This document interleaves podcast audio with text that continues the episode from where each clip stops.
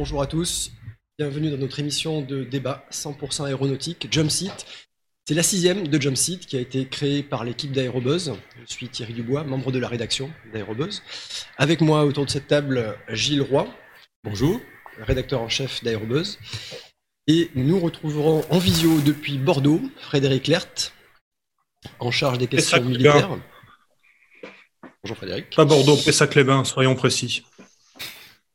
Et Fabrice Morlon, depuis Saint-Omer, j'espère être précis. Fabrice Morlon, qui s'occupe notamment d'aviation légère, de formation, de transport aérien, et qui s'occupe du chat de Jumpseat aujourd'hui. Bonjour Fabrice. Bonjour à tous. À la, à la réalisation, nous avons Martin Roy, euh, notre invité, Valentin Brossard, directeur général de Yonos, une jeune entreprise, bonjour Valentin, une jeune entreprise spécialisée dans les pilotes automatiques pour applications critiques. Avec lui, nous parlerons notamment de drones et euh, Valentin sera invité à réagir sur tous les sujets, bien sûr. Le jump seat, c'est le troisième siège dans le cockpit. C'est un poste d'observation. Et aujourd'hui, nous allons nous pencher sur les SAF, c'est-à-dire les carburants durables pour l'aviation. On parlera aussi euh, d'hybride électrique, donc de motorisation hybride électrique. On parlera de drones, en particulier de drones pour l'Afrique. Euh, on parlera de BD aéronautique. Nous parlerons de pilotage solo, euh, plus précis de l'idée de mettre un seul pilote dans les postes de pilotage d'avions commerciaux.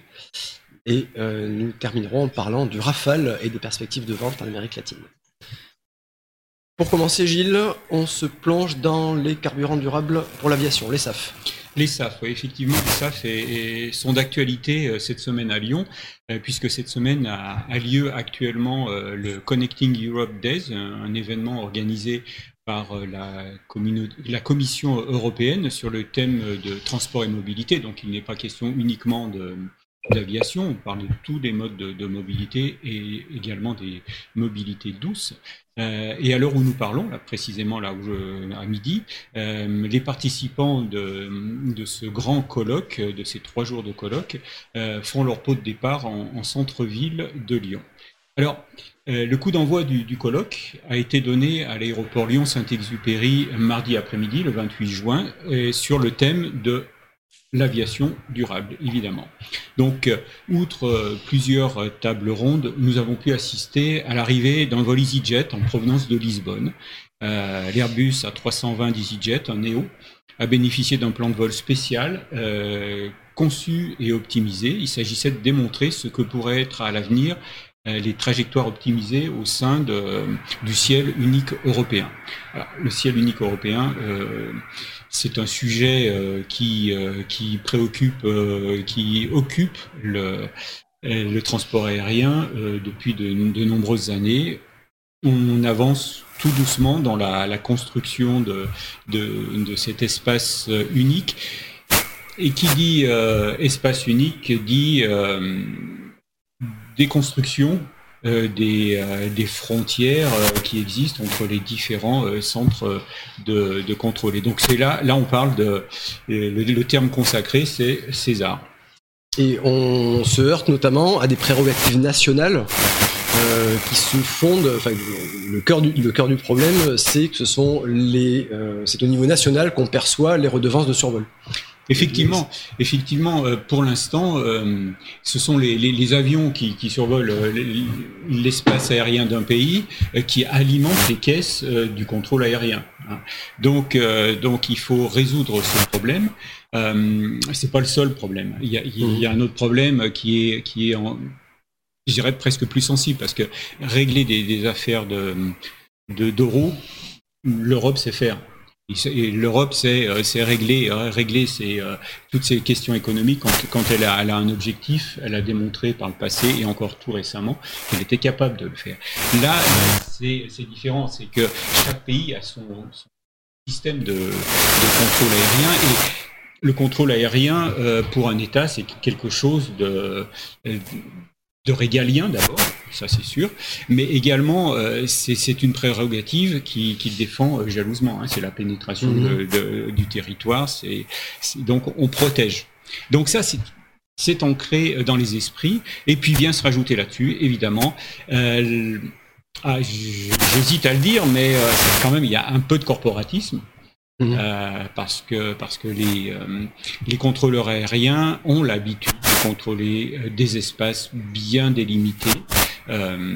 et là, l'idée, ben, c'est de déléguer peut-être un, un, service voisin euh, une fonction, c'est aussi peut-être mettre les, contrôleurs plus en retrait et miser plus sur un système automatisé. Donc là, là, on est vraiment, c'est du social, c'est du social, et donc euh, les, États avancent à, petits pas. Donc, euh, euh, ce qu'il faut savoir quand même, c'est que la technologie, elle, elle existe. Alors notamment grâce au projet César que tu mentionnais, qui est le projet de recherche et technologie en matière de unique, qui est le support technologique de, en matière de ciel unique. Voilà. Avec beaucoup de technologies qui ont avancé, des projets euh, de recherche et développement qui sont au point. Oui, alors ils sont ils sont au point. Euh, la, le, le, vol d'EasyJet dont je parlais euh, un peu plus tôt euh, a bénéficié de, de, de, de tous ces, ces, avantages, notamment donc c'est un vol qui, qui permet, du moins dans le futur, l'idée c'est que au moment où l'avion quittera le bloc, c'est-à-dire l'aéroport, euh, là où il est stationné, quittera son aire de stationnement, il saura précisément à quel endroit euh, il devra se stationner et à quel moment sur l'aéroport de destination. Et entre-temps, tout, tout son vol sera euh, anticipé, ce qui fait que on n'aura pas à, avoir des attentes pour passer au niveau supérieur. Ça permettra également, et c'est surtout un des gros avantages aussi, c'est que il pourra quitter son altitude de vol, son niveau de vol, euh, au moment où il, voudra euh, rejoindre directement l'aéroport, il n'aura pas besoin de faire des paliers mmh. euh, d'attente des paliers qui coûtent qui coûtent cher et parce qu'ils prennent du temps et bien sûr il faut à ce moment-là il faut remettre remettre un peu de gaz pour pour maintenir le niveau avant d'avoir l'autorisation pour passer au niveau inférieur. Donc, des paliers qui prennent du temps et qui font consommer un peu plus de carburant, bien sûr, un peu plus que nécessaire. Donc, donc euh, justement là, tu, tu, tu parles de, tu, tu, mets le doigt sur un sur un autre sur un problème important qui, qui, est aussi un argument pour les euh, pour euh, tous les, euh, les, porteurs du projet César qui veulent le faire avancer plus vite, c'est que si on arrive à, à faciliter, à fluidifier le, le, le, trafic aérien, on estime qu'on gagnera à peu près 10% d'émissions de CO2. Donc on réduit la facture des compagnies de 10%, mais on réduit aussi les, les émissions de, de CO2 de 10%.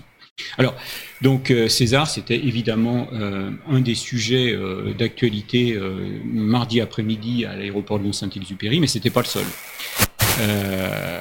Il était le sujet, le sujet principal, c'était les, SAF, hein, donc les, carburants d'aviation durable, parce que dans l'aéronautique, les constructeurs, surtout les constructeurs parlent aujourd'hui beaucoup d'hydrogène, mais l'hydrogène, c'est le, on peut dire que c'est le long terme.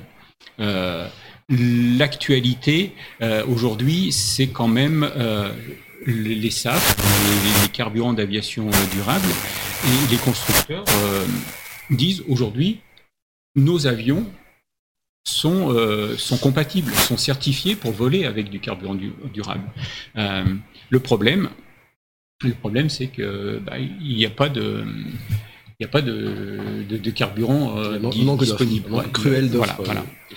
Donc, donc chaque opération comme celle qui, euh, qui a été faite à, à Lyon cette, cette semaine, où, où il y avait quand même 11, euh, 11 vols qui ont été euh, avitaillés avec du, du carburant durable, mmh. 11 vols, c'était euh, un mélange de, de 30%. Hein, euh, donc ça a été fourni par, euh, Total Energy depuis sa, sa bioraffinerie, c'est comme ça que ça s'appelle, une bioraffinerie de la Med dans les Bouches du Rhône et son usine où on fait les mélanges d'Oudal en Seine-Maritime. Donc là, on utilisait, du moins Total Energy a utilisé de l'huile de, de, de, cuisson usagée, euh, mélangée à hauteur de 30% avec du, du jet à 1, le, le carburant classique. Voilà, voilà. Donc là, on en est pour l'instant qu'au stade de la démonstration. Chaque, chaque opération euh, est très médiatisée. Mmh. Euh, bon. Mais, mais, mais, mais, ça avance, ça avance parce que la semaine dernière, c'était le, ou la semaine d'avant, c'était le salon de Berlin. Tu y étais, Thierry? Et là, donc, ATR, le constructeur d'avions mmh. de transport régional, hein, franco-italien, a a fait voler, euh, alors pas, pas, euh, au salon, mais pendant le salon, a fait voler euh, un ATR 72600 avec 100% de SAF. alors, là, en quoi, en quoi c'était un défi, une difficulté technique de passer de 50%, qui est le mélange habituel, dont on entend habituellement parler, à 100% Quoi c'était une difficulté? Alors, je pense pas que, que, ce soit vraiment une difficulté mhm. technique, mais c'est qu'on sort de la certification. Les avions sont certifiés pour aller jusqu'à 50%. Donc ça veut dire que jusqu'à 50%, on est dans, dans les purs. Euh, tout est en règle d'un point de vue technique, mais surtout mhm. juridique. Euh, euh, réglementaire, je devrais dire. Là, euh, là, on est en expérimentation. 100%, euh, c'est pas les premiers moteurs qui tournent avec des 100%, mais c'est les premiers moteurs qui volent à 100%. Donc là, là c'était quand même un, grand pas en avant. Mmh. Et il y, a cette question euh, de, dans les moteurs, de certaines pièces qui ont besoin euh, de certains composants, certains ingrédients qui sont présents dans le carburant classique et qui sont absents du, euh, du carburant durable, qui sont absents ces composants, ils ont besoin d'une lubrification particulière euh, qui est assurée par les, carburants classiques. Et donc on, doit s'assurer qu'ils supportent, euh, supportent 100% SAF, donc sans, sans cet ingrédient, si je puis l'appeler ainsi. Alors, évidemment, euh, tous ces essais, euh, l'ATR 72600 est équipé là, de deux turbines Pratt Whitney. Et ces turbines ont, tourné au banc avec 100% de SAF avant de, avant de voler. Euh, c'est le principe. On au sol. En, en, en, aéronautique, on avance par étapes. Hein, ça, c'est, hmm. c'est, même s'il y a une urgence aujourd'hui, on continue à avancer par étapes. Et euh, en même temps, Airbus Hélicoptère, qui a fait énormément d'essais également euh, de, de, SAF avec toutes les turbines de Safran euh, euh, Helicopter Engines. A réussi à faire voler également donc un Super Puma, un H225. Mhm. Donc là, on est dans un hélicoptère lourd avec lui aussi 100% de SAF. Donc, donc c'est euh, ces deux cas, hein, l'ATR d'un côté, euh, le, le Super Puma de l'autre, euh, sont le point de départ de, de, de programmes d'essai en vol maintenant. On, est, on passe vraiment en essai en vol. Euh, qui, vont permettre de repousser encore euh, les limites de, la certification. Donc, euh, l'aéronautique, les, opérateurs, les opérateurs sont, les opérateurs sont prêts. Maintenant, il manque, il manque du carburant. alors, on sait combien on réussit à en produire aujourd'hui Quel pourcentage ça représente des besoins de l'aviation? Oui, oui, alors, euh, alors c'est pas des chiffres euh, sur lesquels euh, s'étendent trop les, euh, les compagnies aujourd'hui, mais on sait que la production actuelle de, de, SAF dans le monde représente 0,1% de la consommation.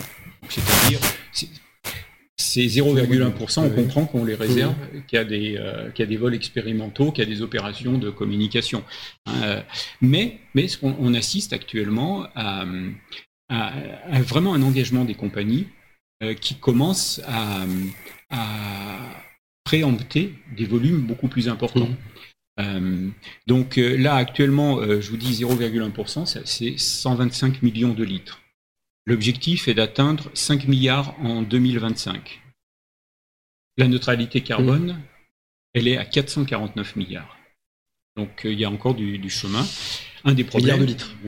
Milliards de litres. Oui, milliards de litres. Oui, milliards de litres. Oui, c'est considérable. Et donc, euh, donc euh, un des freins, c'est c'est le prix.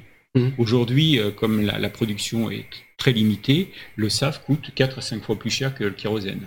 Alors quand on sait que euh, le, carburant représente en ce moment entre 25 et 30 des, euh, des coûts euh, d'opération d'une compagnie. On comprend qu'elle ne veut pas payer 4 ou 5 fois plus. économiquement, c'est pas rentable. Il y, a quand même une certaine volonté affichée de, la part des compagnies, une certaine volonté qui va au-delà de cette question du prix. on a vraiment l'impression, quand on entend parler les représentants des compagnies, ils n'hésiteraient pas à payer plus cher, alors peut-être pas quatre fois plus cher tous les jours, euh, mais qu'ils n'hésiteraient pas à payer plus cher euh, et à faire payer leurs passagers un petit peu plus cher, comme le fait Air France d'ailleurs. Air France propose, arrête-moi si je dis une bêtise, je crois que c'est Air France. Hein, c'est pas vrai, c'est Vueling. Euh, pardon, Vueling, pardon, la, qui propose une contribution complémentaire de la part des passagers. Alors, qui, qui, qui, propose à, mhm. à ces, ces, passagers, ces passagers d'acheter un nombre de litres euh, de, de, de, kérosène mhm. et eux de, de SAF pardon Et, et, eux s'engagent à mettre ce SAF dans, dans, le, dans le réservoir de, de l'avion et et donc, évidemment, il y a, il y a un surcoût. Et euh, la compagnie euh, double le, mhm. la, la, mise. Hein, C'est-à-dire qu'elle elle en achète autant que, que le, le, passager en a acheté. Je trouve que ça, ça va dans le bon sens. Parce que c'est vrai qu'au début, on parlait de, green, de, de greenwashing c'était inévitable. Mais aujourd'hui, on sent que vraiment, on est sur un point de bascule. Il va falloir que, les, euh, que, que, la, production, euh, la production augmente pour, euh, pour faire baisser les coûts. Mais il faut, va falloir aussi que les, les, les, compagnies commandent plus pour encourager à, à l'augmentation. les investisseurs. Voilà. donc, donc, on est vraiment à un, moment, un moment charnière. Là. Et. Ce qui serait intéressant de savoir, c'est si les gens effectivement demandent à mettre du sable dans les véhicules. Alors, c'est tout nouveau, c'est tout nouveau, mais euh, je pense que ce qui, ça va dans, ça va dans le même ordre euh, de raisonnement que, que les, les compensations qu'on qu'on propose aux, aux, compagnies. Alors ça, Thierry, je pense que tu es plus euh, au fait de, que moi là, sur ce sujet, parce que je sais, que, tu as, mmh. travaillé là-dessus, mais sur les compensations, euh, ça concerne quand même un petit nombre de, de, de passagers pour l'instant. Alors sur les compensations, honnêtement, j'ai pas la réponse. Euh, en revanche, tu, parles de compensation carbone Compensation de, carbone. carbone, d'accord.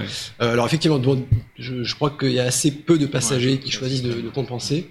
Honnêtement, j'ai pas les chiffres en tête, mais j'ai j'ai en mémoire, c'est que c'est un, enfin, mémoire, mémoire fraîche. J'espère que euh, c'est une petite proportion des passagers. En revanche, est-ce qu'on peut dire un, petit mot de la production, de, de pourquoi c'est difficile d'augmenter la production? On peut parler de, de matières premières. Alors, est-ce bah que c'est un sujet que tu as, non, non, non. entendu parler récemment Non, mais, euh, mais euh, mhm. pas récemment, mais on sait très bien que pour l'instant, on parle de. On, la production se fait avec des déchets. Et là, mhm. je mets des guillemets. Parce que dès lors, voilà. dès lors qu'un déchet a une, euh, une affectation, a une utilité, mhm. c'est plus un déchet. Et à ce moment-là, il faut l'acheter. Donc, euh, on ne pouvait pas le dire mieux, et on l'avait jamais si bien dit. Euh, effectivement, et, et, même en imaginant euh, que ce soit que un déchet d'une autre industrie, de notre secteur, donc comme les huiles de cuisson usagées, euh, il faut le collecter, il faut, le, organiser une, une collecte. Euh, et ça, ça c'est difficile. Et le représentant de Total Energy, qui était présent donc dans, à, ce, à, ce, colloque il y a deux jours, euh, disait que pour l'instant, il n'y a rien organisé. En tout cas, l'organisation de la collecte des huiles de cuisson usagées est embryonnaire. D'où la difficulté d'augmenter les volumes. Alors oui, elle est embryonnaire et puis elle est forcément euh, la, la, la, production d'huile usagée est forcément limitée aussi. Hein, euh, il y a des limites. Alors effectivement, alors l'ONERA s'est penché sur la question. Euh, je suppose qu'ils suivent ça de près. Alors pour être tout à fait honnête, mes informations datent d'il y, a environ un an, mais je pense pas qu'elles soient, pense pas qu'elles soient périmées. Au contraire, puisque l'ONERA avait fait des calculs d'ordre de grandeur, des quantités nécessaires à l'aviation euh, pour de matières premières pour produire des SAF pour l'aviation. Et la conclusion, c'est que la quantité de déchets est insuffisante. Euh, tout déchet confondu. Alors on peut parler d'huile de cuisson usagée, on peut parler de déchets de sylviculture, ou d'autres encore. Euh, mais la, la conclusion, c'est que il y a un moment où, euh, selon l'INRA, il faudra que l'aviation se décide à faire appel à des cultures, euh, des cultures faites exprès pour, euh, pour les SAF. Ce, ce qui est un gros problème, puisque même si on fait très attention à ce que ces culture n'entre pas en concurrence avec des cultures alimentaires, même si on fait très attention à ce qu'elles ne causent pas de déforestation, euh, ce, sont des, critères qui sont difficiles à respecter pour les producteurs. Euh, les, dérives peuvent intervenir facilement. Euh, et, c'est quelque chose que l'aviation a voulu éviter en passant à ce qu'on appelle aujourd'hui la deuxième génération des carburants, ce qu'on appelait avant les biocarburants au début, il était vraiment question de culture euh, faite pour ça, de culture dédiée. Et là, en voulant passer à des SAF basés uniquement sur des déchets, euh, l'aviation se heurte à un problème de quantité. D'où cette conclusion de l'ONERA qui, suggère qu'il faut une culture pour ça. Et pardon, tu une, autre question, c'est mhm. à partir du moment où on va produire, on va dire cultiver mhm. ces, ces carburants-là, euh, on va probablement pas baisser non on peut penser que les déchets seront globalement un peu moins chers mm-hmm. que des choses oui. auxquelles on va envoyer des gens pour les produire. Ce qu'il y a, c'est que mm-hmm. pour aller chercher euh, le, pétrole, avant de le mm-hmm. raffiner, pour aller chercher le pétrole là où il est, c'est-à-dire euh, dans, dans, les déserts ou au fond, de, au fond des océans, ça coûte cher aussi. Hein, donc c'est des coûts qui vont se, qui vont se déplacer. Et alors sur, sur la matière première, ce que, ce que je voulais ajouter aussi, que l'ONERA notamment a étudié, c'est que ces huiles de cuisson usagées existe en quantité limitée. Les déchets de sylviculture, hmm. dont on parle aussi, euh, existent peut-être en quantité beaucoup plus importante, mais se pose aussi, se pose là aussi le problème de la collecte. C'est pas facile d'aller chercher des déchets dans les bois, des, des, ou des petits hmm. déchets euh, végétaux dans les bois. Et puis on peut pas tous les prendre pour des raisons écologiques. Il n'est pas question de prendre tous ces déchets. C'est euh, ce que nous voyons comme des déchets font partie euh, d'un écosystème, font partie euh, d'une chaîne alimentaire euh, dans les bois et les forêts. Donc il n'est pas question d'emporter tous les déchets, en plus d'emporter les, grumes, en plus d'emporter les troncs. Hum. Alors, pour, pour, conclure, je dirais, donc on parlait d'un événement qui a eu lieu mardi, mercredi et jeudi donc mhm. à, Lyon, organisé par la, la Commission européenne. Mais lundi, il s'est passé aussi quelque chose au Parlement européen. Euh, c'est euh, euh, les, les, députés ont, produit un, nouveau document sur, sur les, carburants d'aviation durable, notamment sur la définition des, des, carburants durables. Qu'est-ce qu'on fait rentrer donc dans, dans, ce périmètre? Et surtout, surtout, ce qui est intéressant aussi, c'est que les, les, les, députés encouragent la mise en place d'un budget pour, euh, pour faciliter la transition vers les, les SAF. Et ça, c'est nouveau, parce que jusqu'à maintenant, en Europe, c'était plutôt euh, le bâton, c'était une menace de taxer le, le kérosène pour euh, ramener le prix du kérosène vers, vers celui des SAF, hein, pour réduire l'écart. Là, c'est différent, c'est de dire on encourage on encourage, c'est un peu à la manière américaine, mmh, mmh. on encourage le, les, euh, les, les, initiatives qui vont dans le sens euh, d'une plus grande consommation, d'une plus grande production de, de SAF. C'est pour l'instant qu'une proposition du, du, Parlement, il faut ensuite hein, qu'elle soit adoptée, puis après on sait qu'il faut qu'il y ait une transcription dans chacun des, euh, des 27 États membres. Mais tout ça pour dire, et ça c'est ma conclusion, c'est qu'on est vraiment à un moment charnière pour, pour les SAF. Est-ce que je peux ajouter un détail bien que tu aies conclu Merci. Euh, j'ai retrouvé la, référence. C'est un post-scriptum alors. un post-scriptum, voilà, merci. Un post-scriptum. J'ai retrouvé la référence et Air France KLM propose aussi à ses passagers, sur une formule un petit peu différente, euh, mais propose aussi à ses passagers de contribuer à l'achat de SAF. Ah d'accord. Bon, euh, alors tu vois. quelques euros, mais la, la, formule de, de Vueling me semble peut-être un peu plus aboutie. mais en tout cas, Air France KLM doit, doit être mentionné également. Euh, et, les compagnies se, préoccupent beaucoup effectivement du coût pour les passagers. Euh, et, donc cette initiative, donc ces encouragements, nous pourrons caler dans, dans le sens mm. des compagnies. La France KLM d'ailleurs, qui comme d'autres compagnies souhaite un objectif plus ambitieux d'incorporation de SAF. Euh, l'objectif aujourd'hui, un objectif échelonné fixé par la Commission européenne, c'est d'incorporer un pourcentage de plus en plus grand de mm. SAF carburant d'aviation donc avec un objectif pour 2025 par exemple, et un objectif pour 2030, c'est celui que j'ai en tête, c'est 5%. Ouais, 2025 c'est 2%. 2% et 2030 5%. De nombreuses compagnies, dont la France KLM, souhaitent aller bien au-delà, ouais, fixer des objectifs plus ambitieux.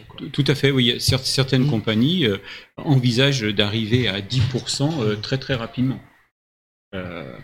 Euh, donc là, il y a vraiment une, volonté, une volonté d'accélérer et, et de pas attendre, du moins mmh suivre une feuille de route qui a été négociée euh, par, par, tout le hmm. monde, hein, donc qui est forcément euh, un petit peu conservatrice. Voilà. Donc, c'était notre conclusion. Merci beaucoup. Donc c'était euh, un point complet sur les SAF. oh, complet, complet, euh, peut-être pas complet, mais au moins euh, l'idée c'est de montrer que vraiment on est on est dépassé dans une dans une étape très prometteuse. À suivre donc de très près. Nous suivrons ça de très près chez Jumpseat. et, sur Aerobuzz aussi. Sur hein. Aerobuzz. Nous allons passer à euh, un autre sujet qui touche au développement durable, à la, durabilité, aux efforts euh, de, l'aviation pour un développement durable. Il s'agit d'hybridation. On va parler de motorisation euh, des aéronefs. Et comme pour les automobiles, on va parler de cette idée d'hybrider, de, faire fonctionner ensemble un moteur, aujourd'hui on appelle classique, thermique, et un moteur électrique les faire fonctionner ensemble. Il y a un tas de possibilités. Le, champ des possibles est, immense. Gilles, c'est notamment Rolls-Royce qui euh, est en pointe sur le sujet. Oui. Alors en pointe, oui. Euh, mais ce qu'il faut, euh, ce qu'il faut voir, je dirais, pour faire la, transition avec le, mhm. sujet, le sujet précédent, c'est que la décarbonation du, de l'aéronautique en général, elle, elle se fera par la somme de, de plusieurs, euh, plusieurs euh, euh, actions. Donc le SAF, les carburants durables sont, sont une des parties, mais il y en aura d'autres. Hein. On parle évidemment de, de, l'hydrogène, mais on parle aussi donc de, de l'électricité. L'Europe, l'Europe a annoncé cette semaine la fin de la production des voitures à moteur thermique en 2035. 2035, c'est, vraiment très très rapidement. C'est, demain. En, aéronautique, on parle pas encore euh, d'interdiction. Hein. Euh, mais euh, une chose est sûre, c'est que l'aviation, elle aussi, va devoir se réinventer et elle s'y emploie aujourd'hui. Alors, même si les résultats ne sont pas spectaculaires, dans les bureaux d'études et dans les, centres d'essai, il y a une effervescence incroyable. Et donc, tu parlais donc effectivement de, Rolls-Royce qui vient d'annoncer euh, qu'il orientait ses, ses, travaux vers le développement et la mise au point d'un turbogénérateur destiné à l'aviation hybride électrique. Alors, je parle sous ton contrôle parce que c'est toi l'ingénieur, c'est pas moi. Mais pour mémoire, un turbogénérateur, c'est une petite turbine associé à un générateur d'électricité. Alors, le plus bel exemple de, de, de turbogénérateur, c'est euh, l'APU, hein, ce, ce, ce, système qui permet euh, d'alimenter un, avion quand il est au parking, qui fait énormément de bruit, voilà, qui siffle, voilà, qui est très, très, très, très, désagréable mais très pratique. Hein. Donc pour le situer, c'est cette mini turbine, cette petite turbine qui est située dans la queue de l'avion, on l'entrevoit euh, si on passe derrière un avion de ligne, euh, puisqu'il y a un échappement. Tout bêtement. Et donc effectivement, ça fournit à l'avion l'énergie nécessaire euh, au fonctionnement de ces systèmes quand il est au sol, notamment ces systèmes électriques. Mhm. Alors le turbogénérateur de Rolls, euh, offrira une puissance de 500 à 1200 kW euh, selon les modèles. Donc ça veut dire quoi? Ça veut dire que là on s'adresse à des, des, petits avions de, de transport. On mhm. n'est plus dans la, on n'est plus dans l'avion euh, biplace ou quadriplace de, de, de loisirs.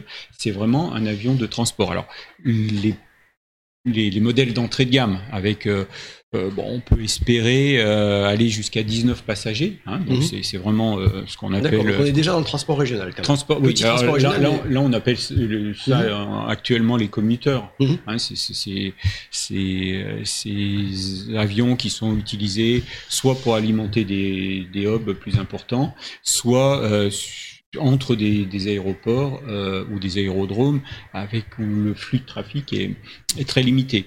Mais qui répondent à un besoin. Mmh. Et donc, euh, donc là, là, c'est une, c'est une opportunité euh, très très intéressante.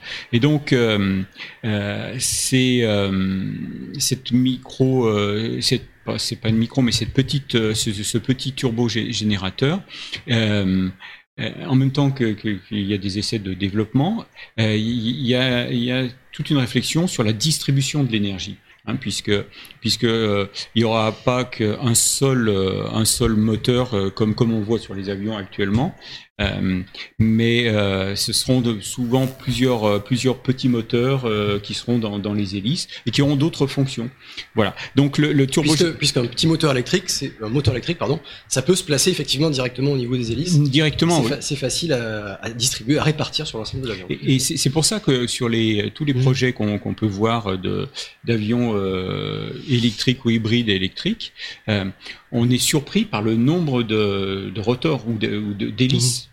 Hein, euh, mais c'est parce que la, la, la distribution de l'énergie est, est, est permet, ouais, est facilitée et elle permet de, de mettre de, de, la puissance là où il y en a besoin pour euh, quand il y en a besoin hein, dans les différentes phases de, de, vol. Voilà. Donc, bien sûr, cette, euh, ces, ces turbo euh, pourront utiliser du SAF. Mhm. Hein, on revient, on, est toujours dans la même logique. Et puis, et puis, euh, Rolls-Royce nous promet qu'ils seront compatibles avec de l'hydrogène. Et ça, ça c'est évident. Donc, euh, on a là, on a vu, on a vu pendant que je parlais aussi les, les, images du euh, de l'EcoPulse. Euh, c'est l'avion. Alors là, on est toujours sur le sur Rolls-Royce. Alors, j'en profite pour dire que euh, Rolls-Royce, si aujourd'hui est en, en, avance dans, dans mhm. ce domaine-là, c'est aussi parce qu'ils ont eu le, du, du, nez et qu'ils ont racheté Siemens. Siemens est, vraiment le, le, pionnier en aviation euh, électrique. Mhm. Là, là, je parle d'électrique, hein, pas d'hybride électrique, mais d'électrique. Et euh, Siemens a fait voler euh, tout un tas d'avions, des petits et puis des un petit peu plus gros, et notamment des avions de voltige avec lesquels ils ont obtenu des, euh, des, records, battu des records du monde en vitesse, en altitude. Donc, euh, Rolls-Royce bénéficie de, cette avance. Euh, et effectivement, c'est la combinaison parfaite des compétences entre un grand de l'énergie électrique la motorisation électrique, Siemens, et euh, l'expérience de Rolls-Royce en matière de, de turbo-machine. Est-ce qu'on peut dire un mot de thermodynamique? Ah bah oui oui alors alors je, je, te laisse la parole parce que un complément. Pardon. Un complément à, ce que tu disais.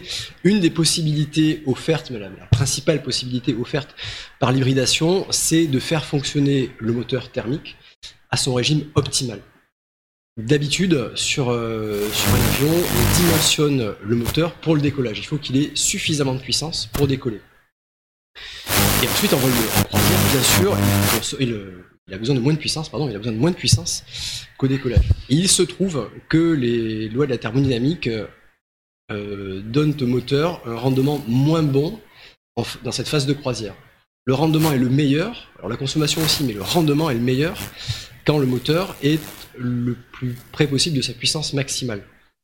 Donc l'idéal, bien sûr, ce serait de faire fonctionner des moteurs en permanence à leur puissance maximale, de, les dimensionner pour la puissance nécessaire en croisière.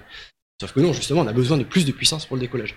Donc il y, a cette dichotomie euh, dans l'architecture habituelle des systèmes de propulsion entre euh, la, puissance maximale et, euh, le rendement qui n'est pas optimal en phase de croisière. Et donc, avec cette architecture hybride, on peut faire fonctionner en permanence le turbogénérateur à sa puissance maximale. On peut le faire fonctionner en régime constant. Et au décollage, euh, eh bien, on a les batteries pour euh, aider, pour compléter la puissance du turbogénérateur. Il y a plusieurs façons de le faire, mais tout ça pour dire qu'on peut avoir une puissance maximale au décollage grâce aux moteurs électriques et, euh, et en même temps un fonctionnement à régime constant du turbogénérateur à son régime optimal. Ouais, il y a des constructeurs français d'ailleurs mmh. qui ont pris cette stratégie sur, euh, sur certains de leurs vecteurs euh, mmh. un peu air taxi. Alors, euh, euh, J'allais dire Siemens. Non, Rolls-Royce n'est pas le seul évidemment à, à travailler sur euh, sur l'hybridation euh, électrique des, avions.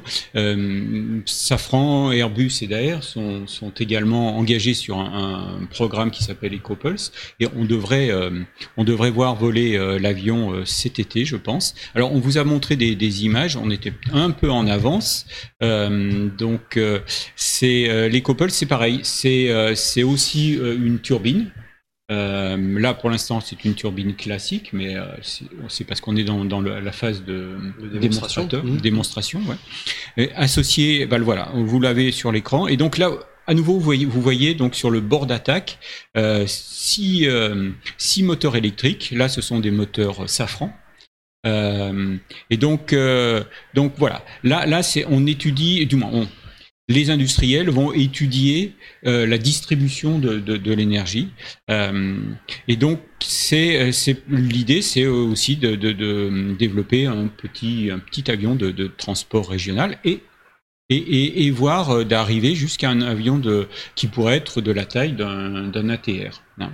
Voilà. Et les principaux partenaires sur ce projet, c'est euh, Safran, Daer et Airbus aussi, je crois. Hein. Airbus, oui, Airbus. Oui, oui, bien sûr, il y a Airbus, Airbus. Ouais. Donc, euh, donc voilà ce qu'on pouvait dire sur euh, les, euh, l'hybridation euh, électro des, avions. On, ne peut pas ne pas parler de Voltaero quand même, qui est mmh. En France un des, pionniers, hein, qui, euh, qui, qui, travaille depuis assez longtemps aussi sur, euh, sur un avion euh, hybride électrique, avec une, autre, une autre logique de, de, fonctionnement, mais qui se rapproche un peu de celle de Rolls-Royce, hein, c'est-à-dire un seul, un seul moteur. pour, pour générer, générer l'énergie. donc là, là l'avion, lui, totalise je suis 100, 150 ou 200 heures de vol déjà en essai, hein, donc mmh. ça avance. Euh, Voltaero n'a pas les moyens d'Airbus, euh, de Safran ou de Rolls-Royce. Donc le développement est un peu plus lent, mais il est dans le bon sens. Voilà. Merci Gilles. Euh, les sujets à venir, on va parler de drones pour l'Afrique, on va parler de bande dessinée aéronautique, on va parler du nombre de pilotes dans les cockpits d'avions commerciaux, euh, pilotage solo ou non, point d'interrogation. Et puis on parlera, euh, autour d'une interview avec Greg Trappier, on parlera du Rafale et de ses perspectives de vente en Amérique latine. Tout de suite donc les drones, en particulier pour l'Afrique. Donc les, les, les, drones, les drones pour l'Afrique. Et là donc euh, je vais parler euh, sous le contrôle non seulement de Thierry, mais également de, de, de, Valentin. de Valentin. Brossard, parce que là on, on rentre vraiment dans, dans, dans son domaine de, de, prédilection. Alors ce qui nous a amené euh, aujourd'hui à, à, parler de, drones, c'est le contrat que vient de signer Wingcopter en, en, en Afrique. Wingcopter c'est un constructeur allemand de drones euh, qui, produit un drone de, transport de fret, hein. un drone qui a, une masse maximale au décollage de, de, de 25 kg. C'est un, une belle bête hein, qui fait à peu près 2 mètres, 2 mètres d'envergure, euh, 10 kg de batterie, c'est toujours le problème de l'aviation euh, électrique, même quand c'est un drone. Les batteries, euh, sont un handicap. Donc 10 kg de batterie et une charge utile maximale de, de, de 6 kg. Et donc ce, contrat porte sur euh, 12 000 drones. C'est énorme. C'est une, une société euh, implantée en Afrique qui, rayonne sur, je crois, 29 pays euh, euh, subsahariens. Et qui, qui est aujourd'hui euh, spécialisé dans la, dans la logistique et la distribution. Et là, le drone euh, pourrait lui apporter euh, une souplesse dans, dans, dans, sa façon de travailler énorme. Donc, donc là, le, le, déploiement va se faire dans les, dans les années à venir, mais des essais ont déjà été réalisés et là, on peut, on peut le voir. Hein, c'est, euh, c'est un, le, le Wingcopter, il est, il est plus gros que, que, que l'engin qu'on voit ici. Là, là, ce sont des, des essais qui ont été réalisés euh, euh en 2018 euh, avec DHL pendant six mois. Euh, Wingcopter et DHL ont, ont euh, expérimenté la livraison de médicaments dans une petite île au, au cœur du, du lac Victoria. Hein, donc c'était des des vols de, de, de 60 km pour aller livrer euh, en une quarantaine de minutes des, euh, des colis. Au total, je vous disais donc six mois d'expérimentation. En gros, 2200 km parcourus, euh, un peu plus de 2000 minutes de, de vol. Et, et, ce projet a dû être concluant puisque, puisque on peut dire d'une certaine façon qui, qui débouche sur, euh, sur euh, ce contrat de, de, de 12, 000, 12 000 drones. Donc là, les des drones, des drones rustiques comme celui-ci, parce qu'on peut dire qu'il est rustique. Euh, C'est-à-dire? Non. C'est facile, je dirais facile. Euh, alors contrairement à celui-là, il faudrait peut-être qu'on attende. On va attendre un peu pour mettre ces images-là. Euh, Quoique si c'est le même, c'est le même, c'est celui-là, voilà. Euh, en, en, ce sens qu'il est rustique, je veux dire, euh, il, est, il, est, équipé donc de la version là, le, le, Wingcopter qui a été acheté à 12 000 exemplaires, c'est une, une, euh, une, évolution hein, de ce modèle-là. Hein, c'est pas c'est pas celui-ci, mais euh, le principe est le même. Hein, C'est-à-dire qu'il y a des, euh, j'ai noté 8, 8 rotors, je crois. Hein, c'est ça. Ouais, c'est le dont, dont 4, voilà. donc quatre basculants, voilà. Mm. Euh, mais je dis, je, dis euh, rustique en ce sens qu'il n'a pas besoin d'infrastructure. Euh, parce que, que, le décollage va être automatique, voilà. on va pas avoir besoin d'une catapulte. Il n'aura pas besoin non plus de se poser. C'est-à-dire que il, il, a, il a un, un, système de treuil qui permet de livrer le, le, colis. Donc ça, ça, ça peut être très très intéressant parce que ça ne demande pas d'intervention. Oui, tout à fait. Mm. Donc c'est en, ça que, que, je dis que c'est un peu rustique. J'essaie de bien comprendre l'architecture. Donc il peut, ok, donc il a des rotors qui lui permettent de faire un vol stationnaire. Oui. Quand il utilise ce truc. Ouais, pour le pour le mm. décollage aussi en fait. Mm. Euh, on va vraiment euh, justement faciliter l'utilisation du vecteur en décollant à la verticale et derrière quand même grâce à des ailes allonger énormément l'endurance du véhicule. Voilà, c'est ça. Hein, c'est le ces drones c'est, euh, qui, qui, qui, ont des, euh, des longues, grandes élongations, euh, c'est rendu possible grâce à, aux, aux, ailes. Hein. on, on, combine, on combine les, les rotors de, de, du vol vertical aux ailes du, du, pour le vol horizontal. C'est une architecture qu'on voit de plus en plus, notamment pour des problématiques d'infrastructure, c'est-à-dire essayer de faciliter l'usage en décollant verticalement, euh, sans les catapultes qu'on peut voir sur Zipline d'ailleurs, qui, qui vend beaucoup en Afrique aussi. Euh, et derrière, garantir une endurance importante grâce à la portance des ailes. C'est vraiment quelque chose mm. qu'on va voir de plus en plus, qu'on voit déjà de plus en plus. C'est celui-ci hein, qui a été vendu. Hein. Donc ouais. là, on voit, on voit le, les, les, les, rotors, hein, euh, 4, 4 devant, 4 derrière. Et je, je crois, c'est voilà, c'est c'est les, les, rotors voilà qui, ouais, euh, qui, qui, basculent pour permettre le, le décollage et l'atterrissage ou le vol stationnaire. Ouais, mmh. ouais, ouais c'est intéressant comme contrat et, euh, et c'est pas la première fois qu'on voit des gros contrats de ce type-là en Afrique. Il y a Zipline depuis pas mal de temps, euh, donc société américaine, qui a fait toutes ses premières expérimentations et qui, utilise, et qui est utilisée commercialement vraiment en Afrique depuis plusieurs années maintenant. Euh, je me souviens plus des pays, mais en tout cas dans trois ou quatre pays d'Afrique, euh, qui eux par contre utilisent vraiment une, une propulsion euh, par catapulte au, dé au, décollage et une livraison par largage en fait à mmh. travers un petit parachute. C'est, je trouve qu'il y a deux choses qui sont intéressantes dans ce contrat. Euh, la première, c'est que si on avait besoin d'arguments supplémentaires sur le fait que le drone sera un marché très important à un moment, bah là on l'a. C'est-à-dire que euh, il n'y a pas de doute qu'on aura une utilisation massive des drones à une échelle qui est encore à définir de 5-10 ans, je ne sais pas, c'est compliqué à dire, mais il y aura une utilisation massive des drones. Euh, ce qu'on voit en général, et les études de marché sont à peu près, euh, à peu près d'accord, on est en, a priori sur euh, une Afrique qui représentera entre 3 et 8% du marché mondial. Pas plus Pas plus. En tout cas, c'est ce que c'est ce qu'ont donné les dernières études que les mmh. dernières études que j'ai lues. Ce qui fait quand même que euh, il y aura, en partant de ces 12 000 drones là, par exemple, il y aura quand même une utilisation et une, vraiment euh, l'utilisation du drone va se répandre. Le deuxième point qui est intéressant, c'est que c'est très symptomatique euh, des, possibilités d'expérimentation et d'utilisation commerciale qui sont, proposées par l'Afrique. Pourquoi c'est le cas en fait? Je regardais hier, la, densité de l'Afrique, c'est à peu près en, entre 20 et 30, je crois, personnes par kilomètre carré. En Europe, euh, on est à plus de 70, à 80 mmh. à peu près. Euh, ça signifie que le risque d'un vol de drone en Afrique est plus faible intrinsèquement que le risque d'un vol, vol, de drone en Europe. Le risque en matière de sécurité des vols. Ouais, tout à fait. C'est-à-dire que tout, tout, bêtement, si le drone tombe, il a mmh. plus de risque de tomber sur quelqu'un en, en, en, Europe qu'en Afrique. Euh, et c'est aussi ce qu'on voit dans les grands espaces américains. C'est-à-dire qu'en Amérique du Nord, on doit être à peu près sur les mêmes, sur les mêmes, sur les mêmes ordres de grandeur en termes de, de densité. Ouais, exactement. Et donc, d'un côté, c'est super intéressant parce que ça va permettre de commencer à avoir des usages, de faire, de faire comprendre aux gens que les usages vont être importants.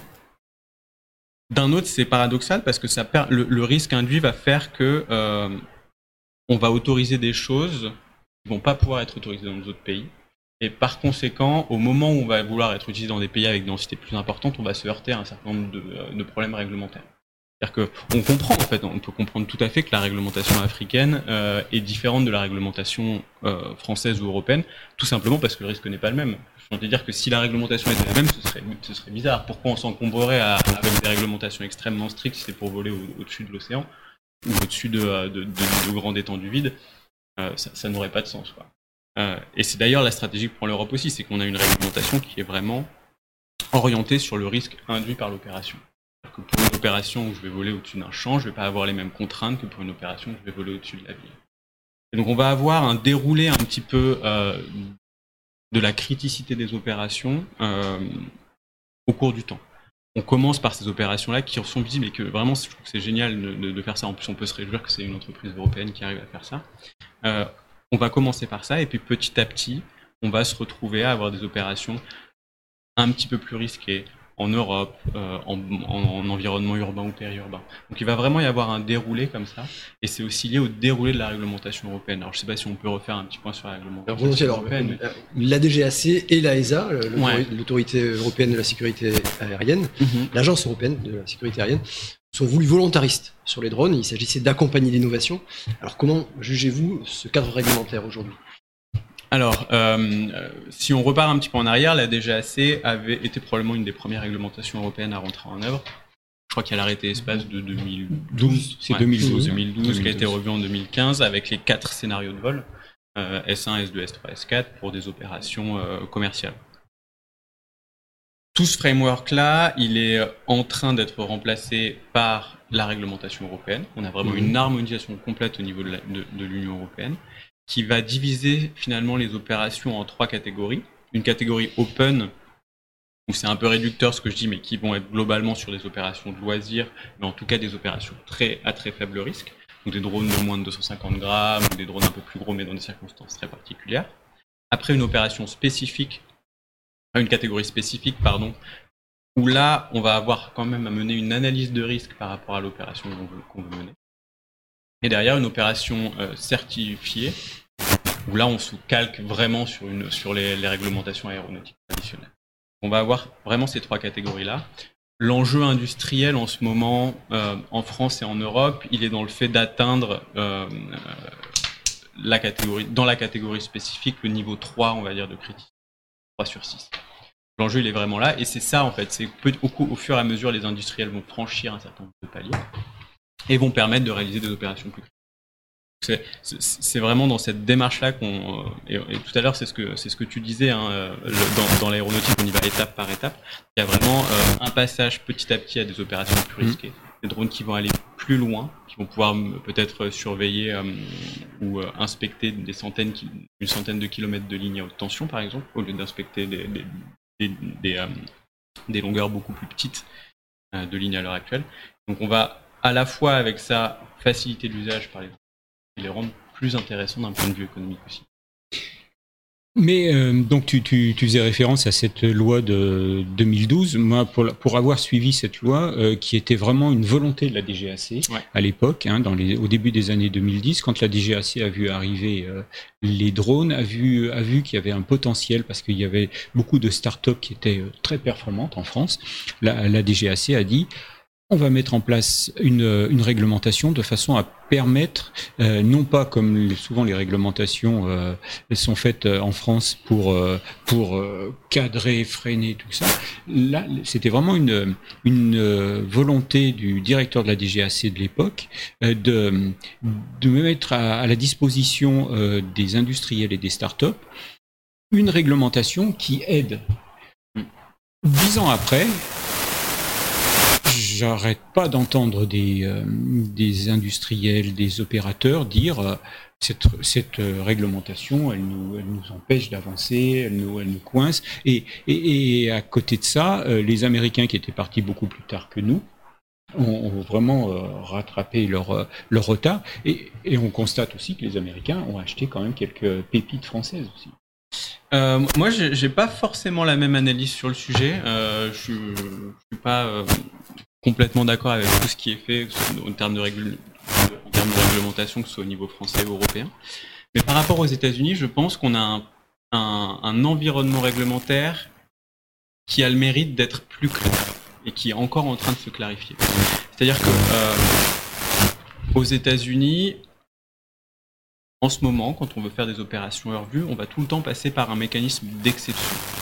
Quand tu, quand tu dis donc opération hors vue, ça veut dire donc le, le drone part euh, très très loin de l'opérateur et là, là, on, là on parle de, de, dizaines euh, de kilomètres voire plus. Ouais, tout à fait. Ça. D'accord. Euh, ça, c'est des choses qui sont qui passent tout le temps par euh, ce qu'ils appellent des waivers, mais qui sont juste des autorisations temporaires de, de, de, réalisation de ce type d'opération. C'est compliqué pour une entreprise de se construire sur comme ça un mécanisme où à chaque fois je vais devoir refaire un dossier pour pouvoir permettre ce type de type d'opération. Euh, en Europe, parce qu'on parlait de la réglementation française, mais que ce soit bien ou que ce soit pas bien, maintenant on est tout harmonisé au niveau européen et ça peut avoir vraiment des avantages. Euh, la réglementation, elle est vraiment claire. C'est-à-dire que euh, là, l'EASA est en train de il y a des gens qui vont râler hein, si je dis ça, mais, mais elle est quand même relativement claire. Et, euh, et l'EASA est en train de se pencher là sur les niveaux de la catégorie spécifique qui vont être plutôt les niveaux 5-6. Sachant que, euh, à ma connaissance, il n'y a pas de drones en Europe qui sont déjà valides au niveau 4. Niveau 4 de criticité, ça sur, sur, la, sur, la, catégorie spécifique, on a des, un niveau de, euh, de risque des opérations qui vont être de 1 à, à, 6. Et globalement, là, euh, les, les, dronistes, la majorité des dronistes se battent sur le 3 et sur le 4. Mmh. Euh, à ma connaissance, pour l'instant, la réglementation répond à leurs besoins. Alors c'est sûr qu'il y a des ajustements à faire au début. Il y a certaines vérifications de design qui sont faites auprès de l'Europe, qui a priori sont assez compliquées parce que les, euh, il y a des demandes qui changent, mais on va dire que c'est un petit peu d'adhérence enfin et de friction qu'il peut y avoir au début mmh. de la mise en place du réglementation. Mais je pense que le cadre, il est assez clair. Euh, ce qu'on peut leur reprocher, c'est que ça, ait pris énormément de temps, mais c'est toujours très long en fait de se mettre d'accord avec autant de pays, avec autant d'organisations qui étaient différentes pour harmoniser tout ça. Mais, globalement, je pense que la direction, elle est assez bien donnée euh, et que au moins depuis quelques euh, mois ou années maintenant, on a une visibilité relativement claire sur comment ça va se passer. Euh, je, on ne peut pas, à mon avis, euh, à l'heure actuelle, se plaindre de, du sens dans lequel va la réglementation euh, européenne en termes de clarté. Il y a peut-être des points sur lesquels on, peut, on peut vraiment discuter. Hein. Peut-être qu'il y a des niveaux de, des exigences qui sont trop élevés pour certains domaines ou pas assez élevés pour d'autres. Mais je pense qu'on a, quand même, on a quand même une clarté et un environnement réglementaire qui est, à mon sens, plus intéressant que celui qu'on peut trouver aux États-Unis. Et alors, dans cette évolution vers euh, évolution vers davantage de complexité des opérations, davantage de criticité. Mhm. Où se situe ton entreprise et l'activité? Quels sont les, systèmes Quel genre de système vous proposez? Où est-ce que vous vous situez sur un drone? Ouais, tout à fait. Bah, nous, on, est, on, va vraiment être le cerveau du drone, donc l'autopilote ou le, pilote automatique, ça va être l'élément euh, logiciel en ce qui nous concerne, pardon, qui va récupérer les informations des différents capteurs, fusionner tout ça pour en donner des informations, on va dire, euh, pour savoir comment le, drone mhm. se, positionne dans son espace, faire un ensemble de calculs pour suivre les ordres du pilote. Donc c'est vraiment un élément qui est critique. Et nous, le choix qu'on a fait depuis, euh, depuis le début de Yonos, et c'est vraiment notre, notre historique, c'est de faire ça de la manière la plus fiable possible. Et quand je dis la plus fiable possible, c'est euh, en conformité avec des standards qui sont utilisés sur un A350 ou sur un A380. On est convaincu que si on veut justement aller vers des opérations en milieu urbain ou en milieu périurbain, il va falloir monter énormément en termes de fiabilité sur certains systèmes drones, c'est complètement compréhensible. Et, euh, et ce qu'on voit, c'est qu'effectivement, la réglementation européenne va dans ce sens pour les niveaux relativement élevés, on va dire à partir de les niveaux 3, 4 euh, de la catégorie spécifique. Là, on a vraiment un besoin de prouver des choses sur la qualité et sur la fiabilité du contrôleur de vol. Mmh. Et donc, à partir de ce moment-là, nous, on, nous, on apporte vraiment du sens. C'est-à-dire que on va être capable de montrer aux autorités que le logiciel qu'on embarque est vraiment conforme à ces spécifications, qu'il est capable de gérer les quatre pannes, et donc qu'il est capable de passer à l'échelle sur des environnements qui peuvent être très, euh, très complexes comme un environnement urbain. Qu'est-ce qui serait, pour, pour, illustrer cette échelle de, criticité de, de 1 à 6, est-ce que tu pourrais donner un exemple de ce qui est le niveau actuel donc, 3, si j'ai bien ouais, compris, le niveau, le niveau courant actuel? Ouais, ouais. 3 et 6, qu'est-ce que ce serait? C'est courant, c'est même, c'est même plutôt des, euh, des industriels qui sont assez avancés, qui mmh, sont dans le 3. Mmh. Là, on va être sur du vol hors vue qui va être dans des zones euh, faiblement peuplées mhm. euh, pour faire de la grande élongation. Donc vraiment, c'est de la surveillance de ligne haute tension. globalement. On va être sur ce type de sur, sur ce type d'application, mhm. surveillance ferroviaire. On va avoir ça. après, dans les opérations plus critiques, on va avoir de la livraison. Typiquement, là, si on vise du niveau de sale qui va plutôt être du 4, là, on va avoir de la livraison entre hôpitaux. Euh, donc on ne mhm. parle pas du tout de livraison euh, de colis Amazon en, plein, en pleine ville, mais on parle de livraison entre deux hôpitaux pour essayer de, faciliter le transport d'échantillons mhm. qui peuvent être pris dans les bouchons. ça, c'est clairement des choses qu'on va viser sur les, sur les sales à peu près 4. Et après, pour des opérations de plus grande ampleur, on va passer sur des niveaux 5 et 6. C'est-à-dire que ça peut être la même opération en milieu urbain, mais une opération, si elle a lieu une fois par jour ou 100 fois par jour, le risque est 100 fois plus important si elle a lieu 100 fois par jour.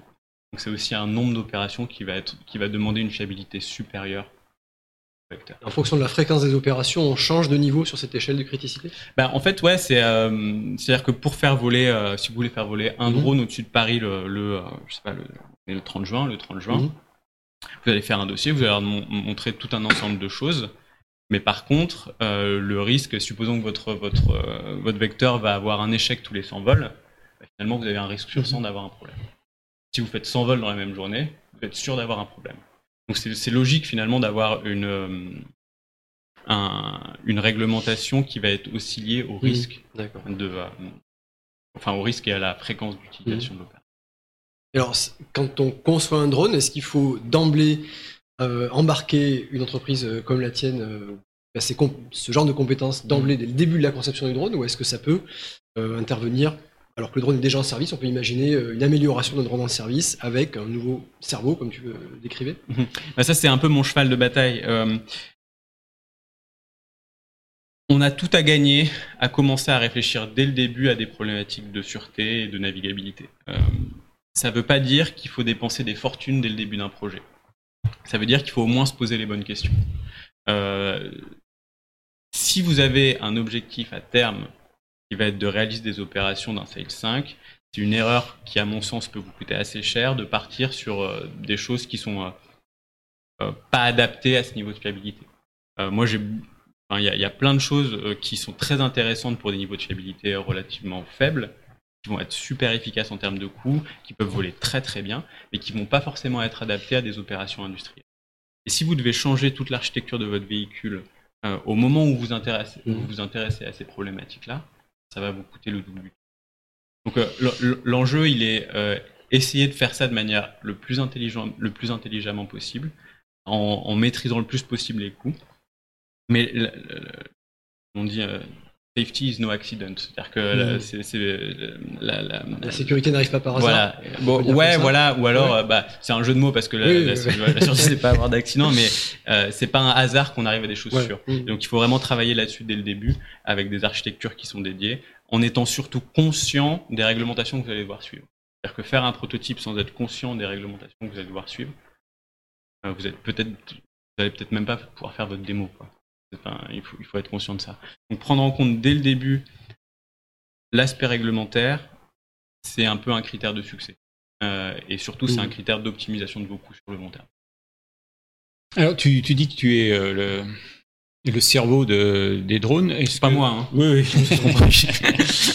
et euh, est-ce que, tu équipes déjà des drones Ouais tu, as quoi quel, exemple tu peux nous, présenter? Euh, Je peux parler euh, d'une boîte qui fait un drone qui est assez sympa, qui s'appelle.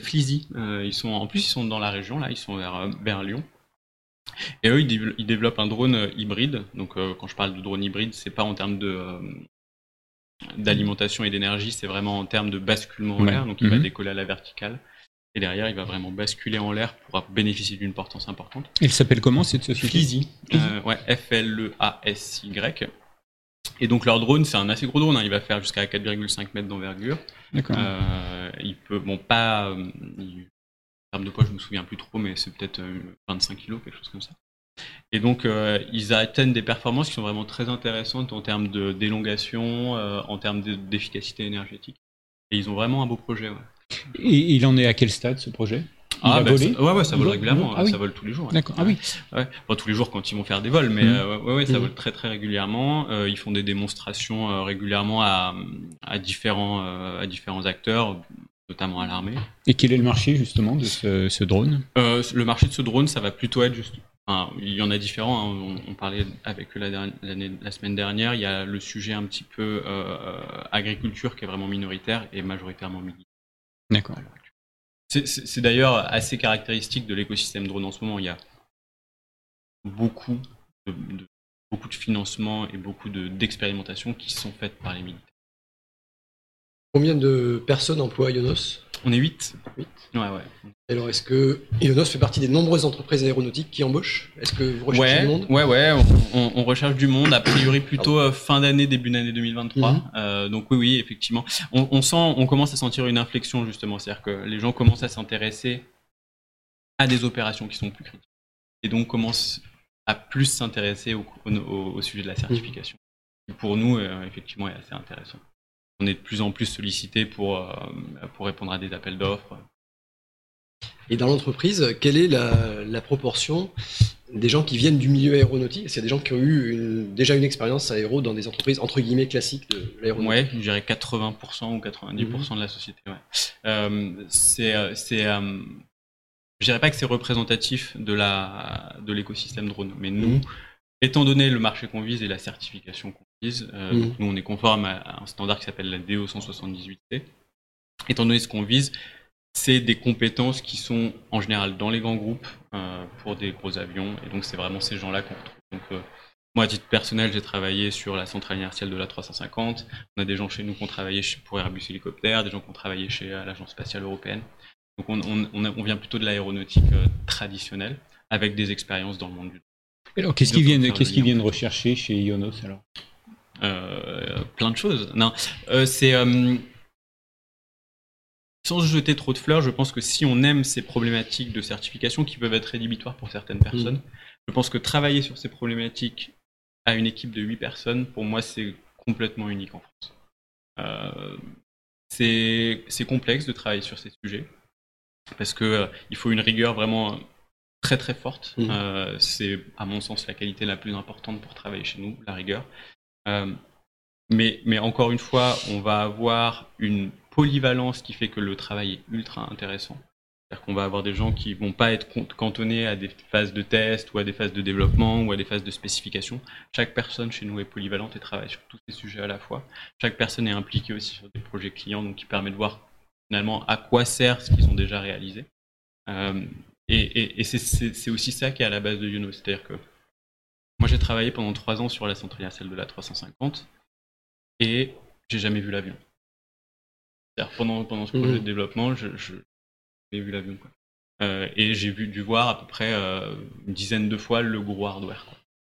J'exagère parce qu'il y en avait un quand même dans les, dans, les labos. Mais euh, c'est passionnant, mais on est assez décorrélé de, de, mmh, de, l'objectif final. Est-ce qu'on comprend vu la taille mmh. des choses quoi.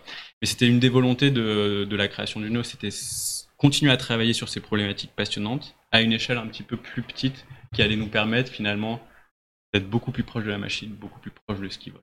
Et ça, c'est euh, et ça c'est une, c'est ouais, passionnant. C'est-à-dire que on est capable d'être impliqué sur toutes les phases, d'être en lien direct avec le constructeur, de participer au premier vol, de participer aux phases d'intégration.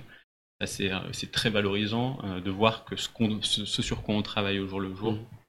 est vraiment mis en place dans des, dans des entreprises qui ont des objectifs. En plus, dans un écosystème qui est bouillonnant, qui est dur, mmh. mais qui est bouillonnant. Alors, tu parles d'écosystème. Euh, si, euh, si on t'a demandé de venir aujourd'hui sur le, plateau de Jumpseat, c'est parce que tu nous as proposé une tribune euh, la semaine dernière, une tribune qu'on a mis en ligne. Sur Aerobuzz Sur Aerobuzz, oui, c'est vrai. Précisons. Et donc, cette, cette, tribune vise vise à sensibiliser les, les, pouvoirs publics sur la nécessité d'aider la filière du drone et même de, de, de faciliter la création d'une filière du drone. Ouais. J'avais l'impression qu'elle existait déjà, cette, cette, filière du drone, et notamment à travers euh, des... Dans la foulée de, de, la réglementation de 2012, il y a eu plusieurs salons, plusieurs euh, événements qui, qui, qui, se sont pérennisés. Il y en a un à Bordeaux qui s'appelle l'UAV Show, oui. qui, qui tous les deux ans réunit euh, tous les acteurs de cette filière. J'avais l'impression que le boulot était fait, non? Euh, il y a une filière dans le sens où il y a énormément d'entreprises qui travaillent dans le drone en France. c'est pas pour ça qu'on va être en mesure de parler ensemble, de travailler ensemble sur des problématiques d'un marché qui construit et qui va demander plus de complexité étant donné les réglementations. C'est-à-dire qu'à une époque, on avait toute cette, on avait énormément d'entreprises qui construisaient des drones par eux-mêmes et donc qui intégraient l'ensemble des compétences en interne. Et finalement, si les drones se complexifient, si on doit répondre à des, euh, à des réglementations plus strictes, on va être, on, va pas pouvoir continuer à gérer l'intégralité du vecteur en interne. C'est-à-dire que vous n'allez pas pouvoir, je sais pas, euh, faire vos ailes en carbone, euh, développer par vous-même votre autopilote, développer vos moteurs, vous sourcez vos moteurs.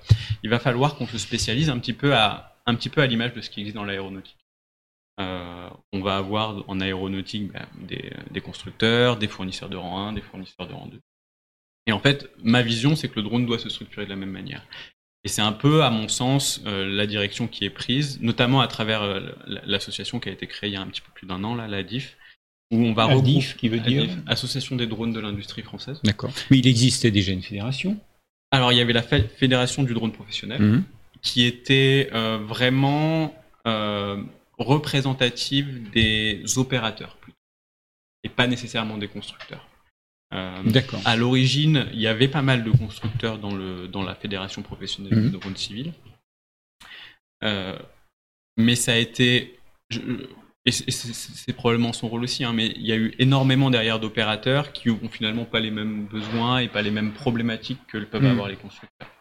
Donc il y, a eu ce besoin finalement de sortir un peu de cette fédération pour avoir quelque chose de plus dédié aux constructeurs, avoir un syndicat professionnel représentatif de la filière qui est capable de travailler sur des roadmaps de la filière et de les présenter derrière euh, à l'État finalement pour, euh, bah, pour demander leur avis, pour voir si à leur, à leur avis la, filière doit aller dans ce sens-là, mmh voir s'il y a potentiellement de, de, l'aide à, à apporter à la filière.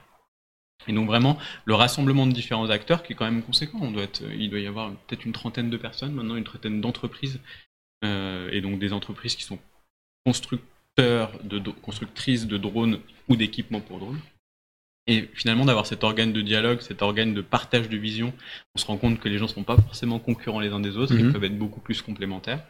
Et, euh, et ça va permettre, à mon sens aussi, la formation de ces équipementiers dont je parlais tout à l'heure, qui n'existaient pas vraiment ou assez peu euh, dans le monde du drone avant et qui maintenant peuvent prendre un petit peu plus de place. C'est-à-dire que les, les, constructeurs de taille assez importante aujourd'hui se rendent compte qu'ils ne sont pas capables de traiter tous les, tous les aspects de leur vecteur et donc doivent faire appel à un certain mmh. nombre d'entreprises pour les aider sur ça.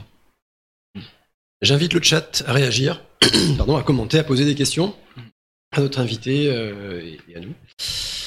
Merci beaucoup Valentin. Avant de passer au sujet suivant, si tu euh, avant de passer au sujet suivant, Yonos, d'où vient le nom de l'entreprise Bonne question. Euh, c'est euh, Thierry a toujours de bonnes questions.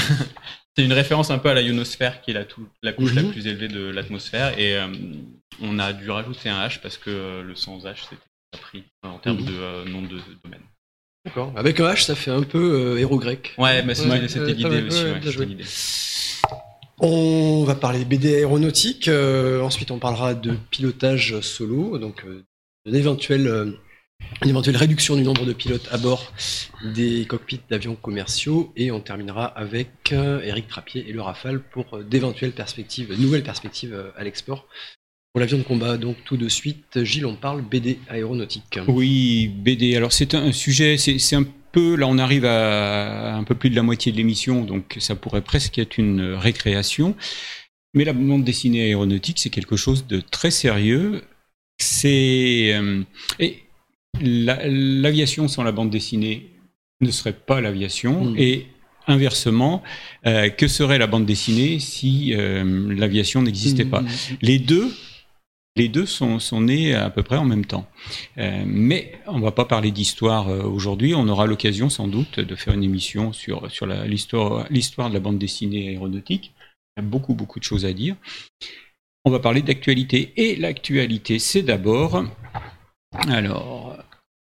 Oui, face à la caméra, c'est le tome 10 euh, de Tanguy et la Verdure. Alors tome 10, tome 10, vous me direz, il y a beaucoup plus de 10 mhm. albums qui sont déjà sortis, mais c'est c'est le, dixième que, que, produisent ensemble euh, Buendia, Zumbiel et Philippe. Donc euh, l'histoire, alors l'histoire, euh, Tanguy et la Verdure sont envoyés en mission de police de l'air en Curanie. Alors la Curanie, cherchez pas sur sur, sur, la, carte, ça n'existe pas. En à moins qu'elle soit sur la même carte que la Sildavie et la Bordurie. voilà, c'est à peu près ça, oui. on est toujours dans la même culture. La, la Curanie, c'est un pays qui ressemble à s'y méprendre à, l'Ukraine. Et c'est un pays qui a des relations tendues avec la Russie. alors, ce qui est intéressant, c'est que euh, les deux scénaristes, hein, Patrick, euh, Patrice Buendia et Frédéric Zumbiel, qui co-signent ce, ce scénario, ont pris soin d'indiquer euh, dans, en préface de, de, de cet album que l'histoire a été imaginée bien avant euh, l'invasion de l'Ukraine par la Russie. Et donc l'éditeur euh, précise, cette coïncidence apporte la preuve, s'il en fallait, une, du réalisme et de la pertinence géopolitique de la série. Ça, c'est sûr, depuis le début, euh, euh, la série Tanguy et la Verdure est très ancrée dans, dans, la, dans la géopolitique. Alors, ce qui, est, ce qui est intéressant aussi de noter, c'est que c'est le cinquième album, euh, et contrairement à ce que je disais tout à l'heure, le dixième, non, c'est le cinquième album de la série Tanguy et la Verdure que co-signent euh, Patrice Buendia et Frédéric Zumbiel. Patrice, on l'a eu sur le plateau de notre précédente émission. Euh, c'était donc c'était Tabron, mhm. mi mi juin. Alors Patrice, c'est vraiment un scénariste qui, euh, qui, qui, va travailler sur, sur l'intrigue et, qui, et on sent quand même une, une, inflexion de plus en plus vers le thriller militaro-technologique. C'est un, un, style assez à la mode, pas simplement dans la, la, bande dessinée, mais aussi dans les séries télé, par exemple. Et Zumbiel, lui, c'est la caution aéronautique. C'est un ancien euh, pilote de Crusader de l'aéronaval donc c'est lui qui veille au réalisme de toutes les, séquences aéronautiques. Et donc ce qui fait que les deux fonctionnent très très bien. Il y en a un qui a beaucoup d'imagination et l'autre qui le ramène, qui, ramène son collègue mhm. à, beaucoup plus de, sérieux. Le dessin est confié à Sébastien Philippe, qui, euh, je trouve personnellement qu'au fil des, euh, des, des albums, il prend de plus en plus d'assurance et les, euh, les, séquences aériennes sont de plus en plus euh, spectaculaires. Vous pourrez en juger en lisant cet album. alors, sur la couverture, quels sont les, les, avions représentés? Donc il y a des mirages et alors pour les donc c'est un c'est mauvais spotter comme moi. Alors je, je vais dire c'est juste pour pour réveiller le, le chat hein, que tu me poses cette question, mais je dirais je serais tenté de dire que c'est un MiG 35 je crois même qu'ils le disent à l'intérieur, mais là, je vais pas ouvrir le. Voilà, MiG 35. Alors. Je ne résiste pas. Vas-y, vas-y, vas-y. Alors là, après, là, on passe dans, dans un autre registre. Alors là, c'est, du grand art. Je dis pas que euh, Tanguy et la verdure, c'est pas du grand art, mais là, là, euh, Black Sco, pardon, Black Sco. Donc ça, c'est à nouveau, on retrouve euh, deux auteurs qui fonctionnent très très bien. Euh, preuve que la, bande dessinée, c'est d'abord l'association d'un duo gagnant, un scénariste et un dessinateur. C'est rare de trouver un qui, euh, possède les deux qualités, et on trouve fréquemment un très bon avec un moins bon. Mais là, avec Blacksco, on a parmi les deux meilleurs dans leur discipline, c'est-à-dire Yann pour le, scénario et Alain Henriette pour le, dessin. Euh, pour ceux qui, s'intéressent à la bande dessinée, c'est à eux qu'on doit la série euh, d'Andours, l'histoire euh, l'histoire croisée de trois amis d'enfance passionnés euh, d'aviation et qui ont traversé la Seconde Guerre mondiale dans des camps euh, différents. Il y a eu six albums au, total. C'est devenu un classique et c'est magnifique. Là, Black Sco, c'est du même tonneau, mais je dirais presque un cran au-dessus. Euh, ça, c'est un avis personnel. Hein. Black Sco, c'est l'histoire d'une jeune afro-américaine dans les années 20 qui rêve de devenir aviatrice. Euh, elle est prête à tout pour voler. Et elle va même venir, euh, comme on va le voir euh, dans, le troisième album, celui-ci, elle va venir en France dans l'école Caudron du Crotoy. Et donc, ce qui fait qu'on a des reconstitutions qui sont magnifiques. On la voit aussi travailler avec Al Capone, puisque pendant la Prohibition, Saint-Pierre et Miquelon était la plaque tournante pour le trafic de, d'alcool qui alimentait la côte est des, des États-Unis. Et même mais même, on dit que euh, Nagesser aurait été euh, abattu, l'oiseau blanc aurait été abattu par les gardes-côtes euh, américains euh, qui, qui, auraient pris l'oiseau blanc pour un, pour un contrebandier. Un contrebandier. Et du coup, comme, mm. comme Yann a une culture aéronautique incroyable, eh bien, dans, dans, le premier album, il met en scène euh, Ningesser et colis et on retrouve un, bout du, euh, du, du, bah, voilà. ça c'est l'avion, mhm. ça c'est l'avion de, de Bessie. Alors Bessie, euh, Bessie cette, cette jeune aviatrice, c'est en fait Bessie Coleman qui a qui a inspiré Yann. Et comme toujours, donc c'est dans tous les albums de, de Yann, il y a une reconstitution historique rigoureuse. Donc c'est un personnage réel ou des faits réels qui ont inspiré qui, sont très très euh, voilà c'est une bande dessinée très adaptée du euh, du moins librement adaptée comme on dit librement adaptée. Euh, juste une précision, Yann c'est aussi un scénariste qui qui travaille assez régulièrement avec Romain Hugo. C'est mhm. quand même une référence. Voilà. Et alors pour finir, trois titres, trois titres. Bogdani numéro 59. Alors c'est un album qui est sorti euh, au, mois de, mai. Et alors là, euh, euh, Bogdani et ses coéquipiers évidemment, puisque Bogdani c'est une triplette. Hein. Bogdani est aux prises avec l'intelligence artificielle on va revenir à, toi. L'intelligence artificielle qui est embarquée dans un avion, et donc c'est l'avion imbattable. C'est un peu comme aux échecs. Mm. Mm-hmm. L'ordinateur qui, est capable de battre euh, tous les maîtres euh, russes ou américains. Là, c'est pareil. Euh, cet avion est censé être l'arme ultime. Hein. C'est un F-16 dans lequel, dans lequel on a mis l'intelligence artificielle. Mais bien sûr, mais bien sûr, ça se passe pas comme prévu. Il y a des méchants qui, euh, qui hackent le, F-16 et ça, se retourne contre les héros.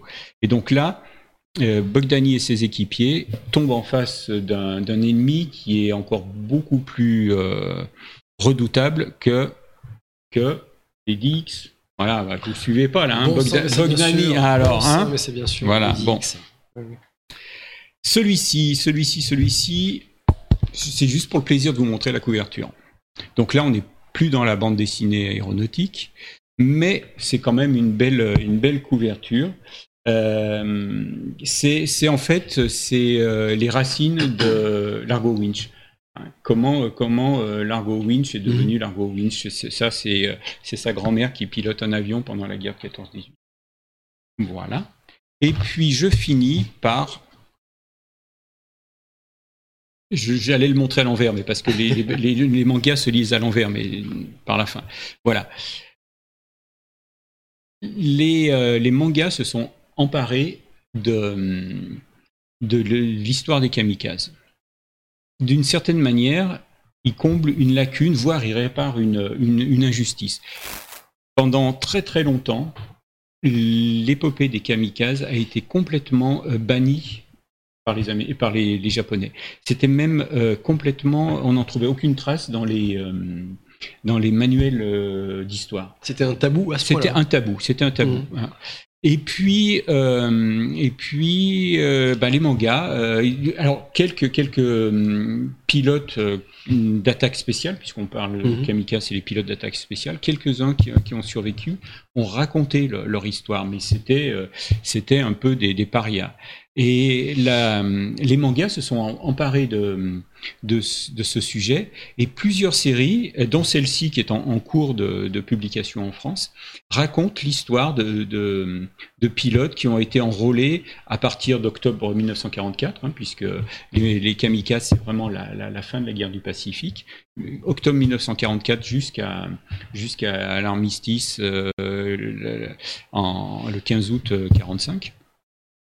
Donc, euh, donc c'était ces, jeunes qui. Alors, on parlait de, on parlait de, pour se donner bonne conscience, pour on parlait, on parlait de, de pilotes volontaires, parce qu'ils étaient absolument pas volontaires. Ils étaient endoctrinés, mais pas volontaires.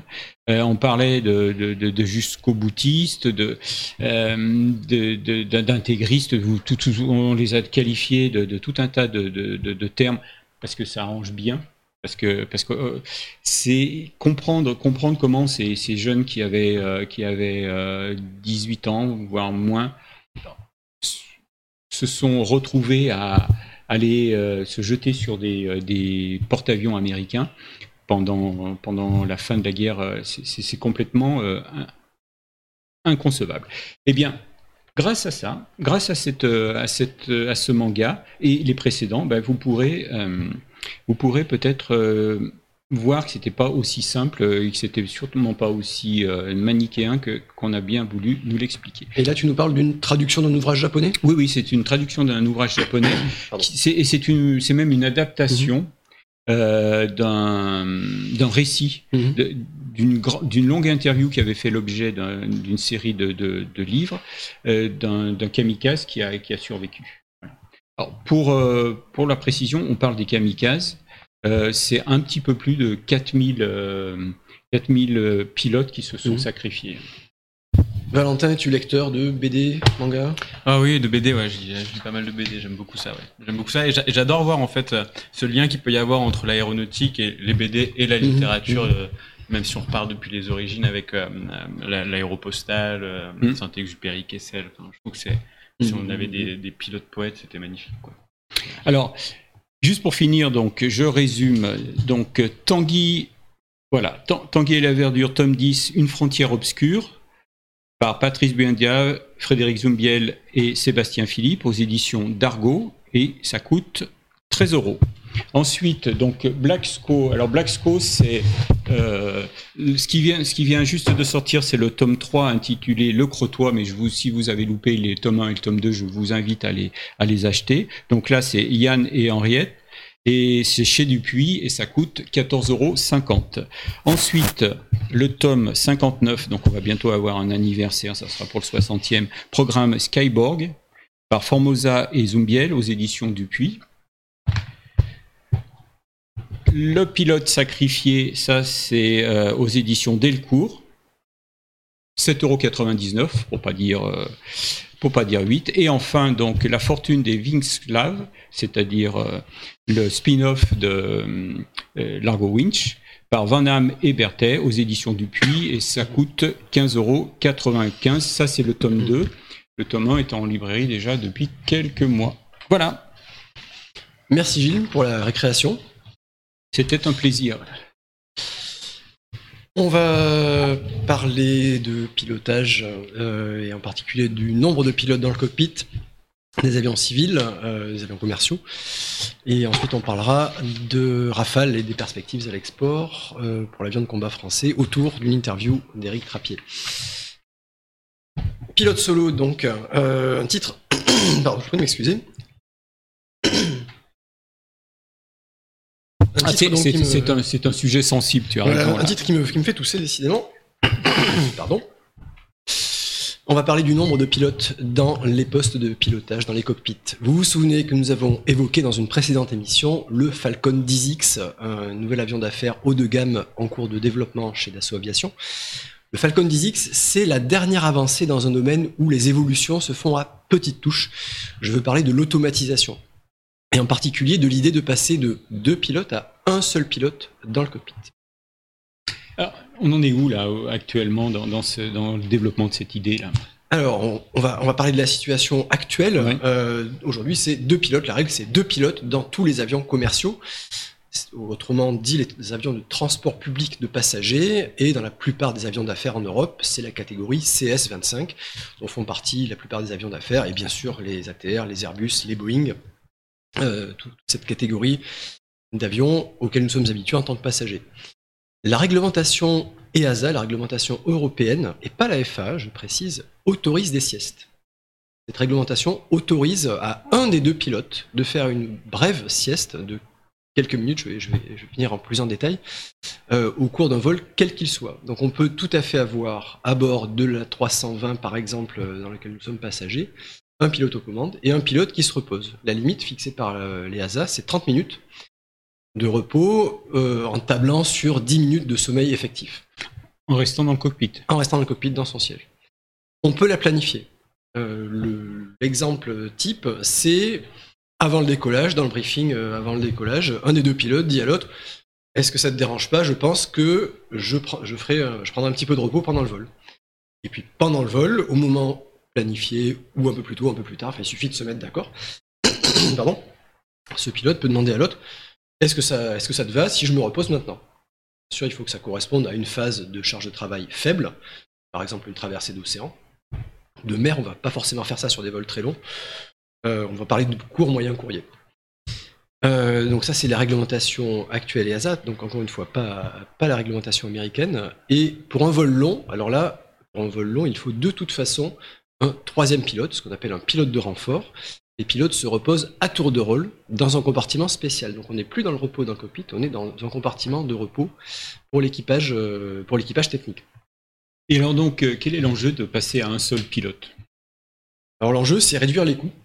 Euh, ce serait de, effectivement, en ayant un pilote de moins à bord, euh, ce serait de réduire euh, les coûts d'équipage, ce serait d'en simplifier la gestion, simplifier la gestion des équipages. Il y a certains patrons de compagnies aériennes qui se plaignent de la difficulté à coordonner quand on n'est pas une grosse compagnie. Euh, je pense à certaines compagnies qui assurent des dessertes vers les, les départements d'outre-mer. C'est pas si facile si on veut constituer un équipage de trois. Euh, pour avoir les bons niveaux de qualification euh, et le bon, euh, le bon calendrier en termes de jours de repos et jours Mm. d'activité pour les pilotes, si on veut coordonner tout ça, c'est pas si facile. Et puis, il s'agirait aussi de gagner de la place à bord, surtout dans les avions d'affaires. Alors, un compartiment de repos dans un avion de ligne, euh, proportionnellement, ça prend peu de place. Dans un avion d'affaires, ça prend une place considérable. Ça prend la place d'un passager, mais dans un avion qui est fait pour emporter classiquement 10 passagers. Mm.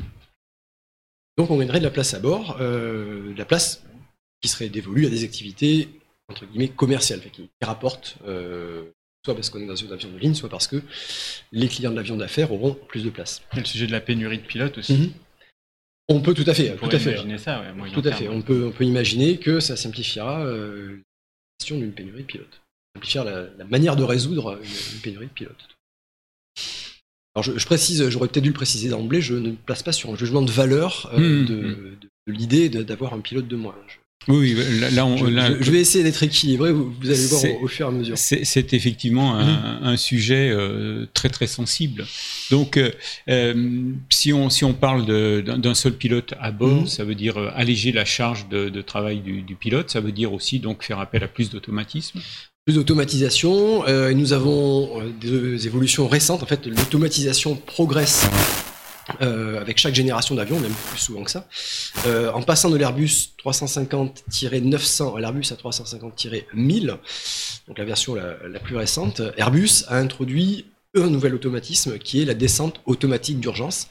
En cas de dépressurisation, l'équipage doit procéder à une descente d'urgence pour regagner un niveau de vol, une altitude où on peut respirer sans avoir besoin de masque. Évidemment, pendant la phase de transition, on a les masques à oxygène, mais on a tout intérêt à descendre au plus vite et le temps de réaction est très bref. Euh, le temps de réaction euh, est de quelques secondes avant qu'on s'évanouisse.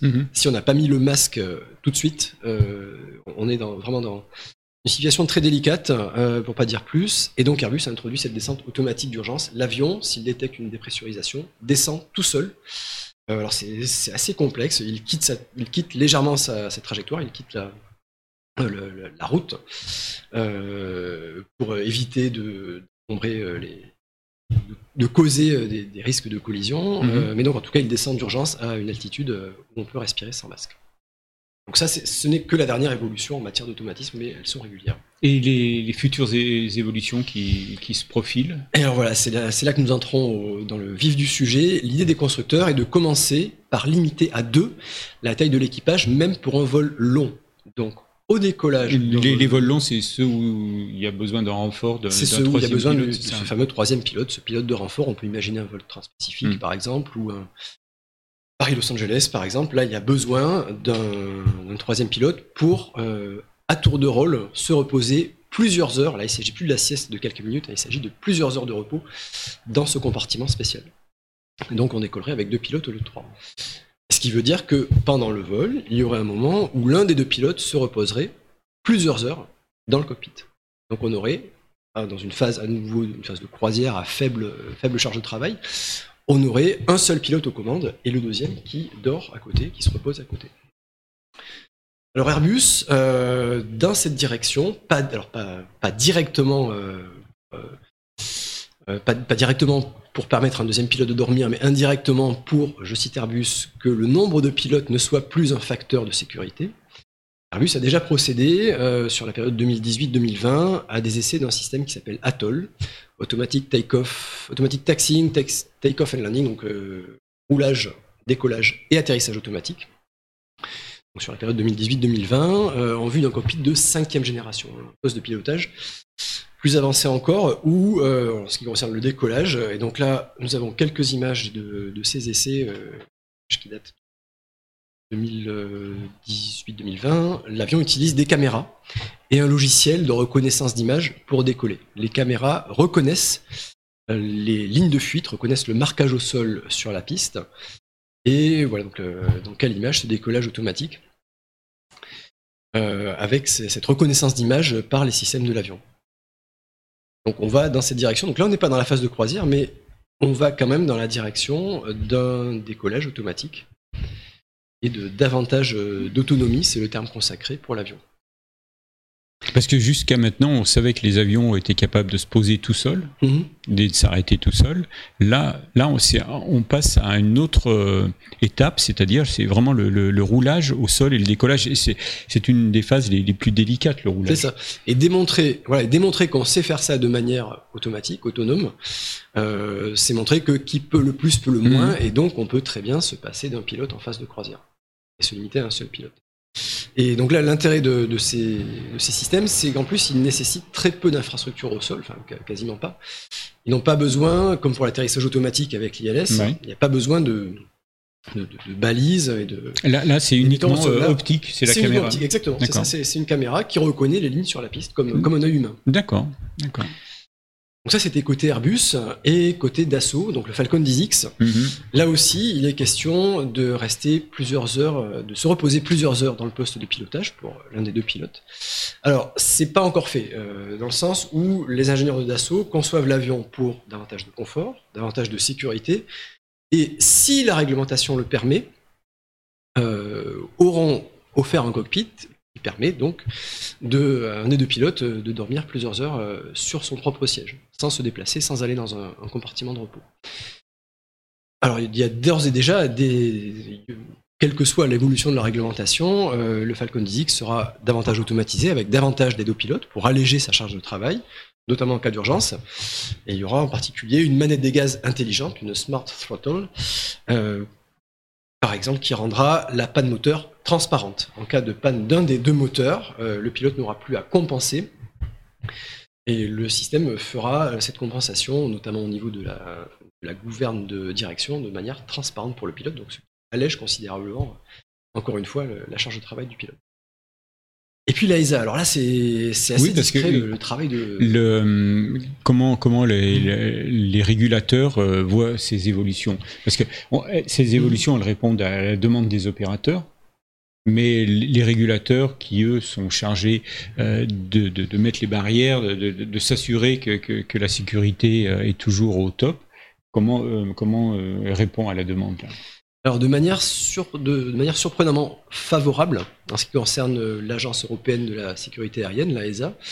Euh, alors tu disais, euh, ça se fait à la demande des opérateurs, oui, et des constructeurs, mais tout le monde est assez discret. Le, sujet est sensible, le sujet est relativement polémique, notamment auprès de la communauté des pilotes. donc toutes ces demandes sont assez discrètes. Toujours est-il que le résultat, c'est que l'AESA semble vouloir accompagner le mouvement alors les arguments cités par l'AESA elle-même sont l'innovation, des progrès en matière de sécurité et des coûts réduits. Et une réglementation est en cours d'écriture. Alors, en cours d'écriture, ça ne veut pas dire que ça va se faire de manière certaine aux échéances envisagées. Toujours est-il que ces échéances sont très proches. Et l'AESA envisage 2025 pour une phase de croisière, donc une phase de croisière à un seul pilote, et 2030 pour tout le vol, pour un vol entièrement autonome. Euh, ce qui, honnêtement, quand, je l'ai appris, euh, m'a beaucoup surpris. J'ai été très surpris de, voir ces, dates euh, si proches. Donc il s'agit de euh, IMCO, c'est-à-dire Enhanced. Euh, eh bien, j'ai plus qu'à réviser. Bon, il s'agit, en tout cas, il s'agit de, de vol à un seul pilote. Et je cherche à nouveau. Tu t'es mis tout seul dans le piège là. Exactement. Euh, donc IMCO, c'est pour Enhanced. Je vais vous le dire. Un peu de patience, Oui. s'il vous plaît. Ah, bien non, c'est loupé. J'avais cru l'avoir. Bon, ça, ça me reviendra. Alors, on parle de, on Mhm. parle de, de pilotage à un seul pilote, hein, euh, mais quand, quand même, le deuxième est pas loin. Euh, Est-ce qu'on va arriver un jour à débarquer le, le deuxième pilote, comme on a, c'est-à-dire le copilote, comme on a débarqué en d'autres temps euh, l'officier mécanicien navigant, et on sait, euh, ça n'a pas été facile, mais on y est Et arrivé. effectivement, voilà, on peut, on peut rappeler euh, cet historique où Airbus est passé, euh, a permis à, à l'aviation commerciale de passer Mm. de 3 à 2 pilotes. Et, de, et se faire une belle réputation Mhm. chez, euh, dans les syndicats de pilotes de ligne. Tout à fait. Bernard Ziegler, euh, feu Bernard Ziegler, euh, effectivement, a, a été la cible de nombreuses attaques des, des syndicats de pilotes de ligne, tout à fait. Alors, ce- alors, est-ce qu'on va arriver à se passer du deuxième pilote? C'est absolument pas certain. Pas mal de, de constructeurs qui y travaillent. Euh, L'AESA qui qui n'y voit pas spécialement d'inconvénients finalement à, long terme. Mais est-ce que c'est une bonne idée? Est-ce que c'est une bonne idée? Ben, Rien n'est moins sûr. Euh, on entend beaucoup parler euh, les constructeurs, la ESA, les opérateurs. Enfin, on entend- C'est eux qu'on entend le plus parler, même s'ils n'en parlent pas tellement finalement. On entend moins parler les spécialistes qui défendent l'idée contraire, qui est que il faut garder un deuxième pilote. Alors bien sûr, on pense au cas, on pense tous au cas où le pilote, au singulier, a un malaise. Euh, que se passe-t-il alors? Le pilote qui dort à côté ne sera pas tout de suite opérationnel à 100%. Il quand on se réveille, on n'est pas à 100% de ses capacités immédiatement, il y a une certaine inertie. Dans ce cas, si le pilote qui est resté éveillé a un malaise, est-ce que les systèmes suffiront à compenser cette absence? Ça, ça reste à démontrer. Et d'autres experts vont plus loin. On va plus loin que ce cas très particulier, très rare quand même. Peut-être du cas où pilote un malaise.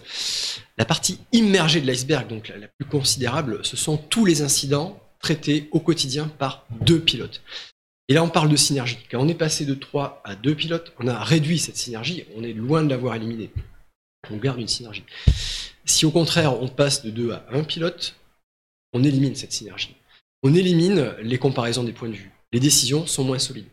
Alors je, cite notamment Bertrand de Courville, qui est un, un expert euh, dans ce domaine, un membre de l'Académie de l'air et de l'espace, et un ancien pilote d'Air France, qui travaille beaucoup sur ces questions, euh, qui a notamment travaillé dans les blocs opératoires, euh, donc il connaît le parallèle entre ce qui se passe dans un cockpit et ce qui se passe dans un hôpital, dans un bloc opératoire. Et euh, il a de sérieux arguments pour dire que les décisions prises à deux sont beaucoup plus solides, beaucoup plus robustes que celles prises par un être humain. C'est pas parce qu'on prend Mhm. une décision à deux que les deux doivent être dans le même- dans l'avion d'ailleurs. Ça peut être une étape intermédiaire d'avoir un pilote peut-être qui va surveiller Mhm. au sol une dizaine d'avions pour pouvoir peut-être prendre un- aider un pilote à prendre une décision. Alors effectivement, c'est c'est une idée des, des promoteurs de pilotage à 1.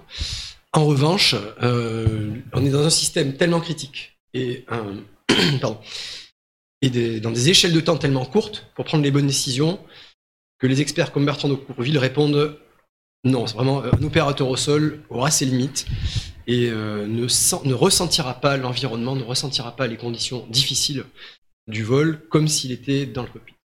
Et euh, euh, alors, Exemple, c'est euh, le cas des le cas où on rencontre des cristaux de glace en vol. Cristaux de glace tristement célèbres euh, puisqu'ils ont déjà euh, causé euh, un accident célèbre.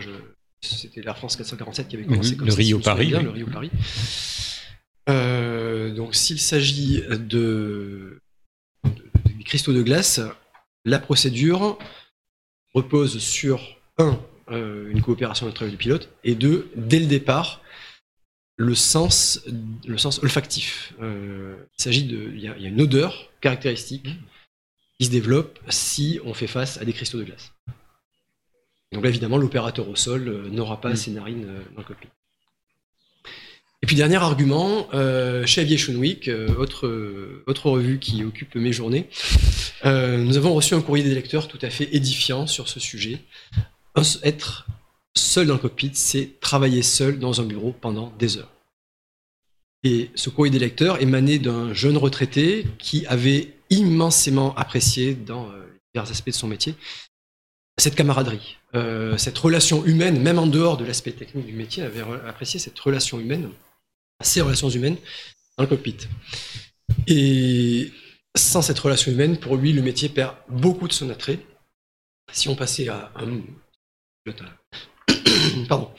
cockpit à un seul pilote, on perdrait cet aspect, on perdrait de l'attractivité. Les compagnies auraient peut-être du mal à recruter. Mais là, tu, cites, tu cites euh, des cas, euh, mhm. euh, Courville, ce, lecteur mhm. d'Aviation Week, ce sont des jeunes retraités ou plus retraités. Mhm. Est-ce qu'il n'y a pas un problème de génération? Euh... La, je dirais question peut, aussi se poser à Valentin. Je, dirais plutôt non, je, donne rapidement mon point de vue. Ensuite, on aura la parole à Frédéric Lert qui, peut intervenir. Euh, donc, Valentin et puis ensuite Frédéric. Donc, juste mon, mon, avis, je dirais plutôt non, parce que je pense que quel que soit notre âge, travailler seul dans des, pendant des heures dans un bureau, je dis bien seul, il ne s'agit pas d'être en télétravail chez soi avec ses proches dans la pièce mm. à côté. Hein. Euh, seul dans un bureau pendant des heures, euh, sans relation humaine, je pense que quel que soit l'âge, on peut ne pas être fan. Hein. Valentin Ouais, moi je suis pas forcément fan des critères de génération, mm-hmm. mais par contre, ce qui est sûr, c'est qu'il y a une, dynamique qui va dans cette direction-là. C'est-à-dire que mm. quand on est sur les gros avions, on se pose la question d'enlever un pilote, et quand on est dans des avions autonomes, ou des drones, on se pose la question de les faire grossir jusqu'à transporter des personnes. Donc en fait, il y a vraiment cette dynamique qui va finalement du bas, du plus léger, mhm. et vers le plus haut, et mhm. du plus haut qui va vers le plus léger. Donc je pense qu'il y a un sens quand même à donner, euh, sachant qu'à mon avis, ça n'arrivera pas si on ne garantit pas qu'il n'y a pas d'impact en termes. Frédéric, Frédéric Lert, tu voulais réagir Oui, bonjour à tous. Euh, un petit rappel historique, quand même, la question du, pilote seul ou à deux, elle a été posée euh, juste après la guerre avec le, projet du, du B-52. Euh, le, les deux premiers prototypes avaient des cockpits en tandem et, et c'est le, le, général Lemay qui a insisté auprès de Boeing pour rétablir les deux pilotes côte à côte à l'avant. Alors on est un petit peu en dehors du sujet parce que le, le gars à l'arrière avait quand même des, des, commandes de vol, mais euh, ça indique bien quand même qu'il y avait une volonté d'avoir les, les, deux hommes côte à côte qui participaient au pilotage sur des missions très longues. Et puis la, la, deuxième chose, la deuxième remarque que je voulais faire, qui est un peu, un peu de la provocation, mais est-ce que historiquement on n'a pas eu plus d'accidents parce qu'il y avait trop de monde dans le cockpit que, que quand il n'y en avait pas assez? Euh, Il y a quand même quelques exemples célèbres d'ordres contradictoires, enfin d'accidents ou d'incidents, mhm. avec des ordres contradictoires donnés par le copilote ou, ou même un, troisième personne dans le alors Frédéric, on t'a perdu sur les derniers mots, mais je pense qu'on a compris l'esprit de, ce que tu disais. Et effectivement, dans euh, l'accident du, Rio Paris, effectivement, il y a eu des ordres contradictoires à un moment donné par, euh, les deux pilotes aux commandes. Euh, il y a eu de très nombreux incidents aussi avec des ordres contradictoires entre pilotes et copilotes. Hein. Hum, hum. alors les experts comme Bertrand de Courville répondent que on ne s'intéresse pas assez, et on commence à s'intéresser, la NASA aussi s'y intéresse d'ailleurs, à tous les trains qui arrivent à l'heure, en l'occurrence tous les incidents qui ont été traités avec succès par deux pilotes parce qu'ils étaient deux. C'était juste de la provoque. Mais c'est euh, intéressant parce que euh, on a ce, euh, si on reprend un peu avant la Seconde Guerre mondiale, apparemment, il y avait à peu près 80% des accidents d'avion qui étaient dus à des problèmes techniques, mécaniques, techniques. Et en fait, maintenant, on est a priori plutôt passé à l'inverse. C'est-à-dire qu'il y aurait 80% des accidents où, effectivement, l'humain serait impliqué. Alors, c'est très compliqué de dire c'est la faute du pilote, machin. J'ai pas envie de rentrer dans ce débat-là. Mais, mais par contre, ça pose une vraie question. C'est-à-dire qu'il y a une montée en fiabilité a priori des systèmes. Ça n'empêche pas des catastrophes euh, qu'on a vues récemment sur certains avions euh, euh, aux États-Unis, mmh. mais mais on, on, est quand même, on a quand même été vers une augmentation de la fiabilité des systèmes au point que finalement la proportion d'incidents euh, ayant et ou dans lequel on peut impliquer une, une partie des pilotes euh, a grandi quoi. Le débat reste ouvert. Merci pour, pour, ta contribution, Valentin. Merci Frédéric aussi. Frédéric, est-ce qu'on peut parler du Rafale maintenant? Est-ce qu'on peut passer au sujet militaire du jour? Frédéric, es-tu toujours avec nous? Pour paraphraser Francis Blanche, oui, on peut le faire.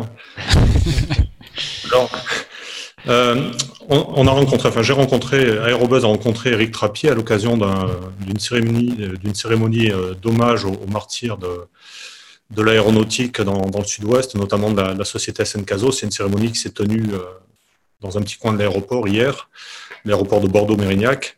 Et Éric Trappier, euh, d'abord, a honoré la, cérémonie par sa présence, et puis ensuite, il a profité de, son discours pour, euh, pour distribuer quelques messages, quelques, quelques messages plus ou moins subliminaux.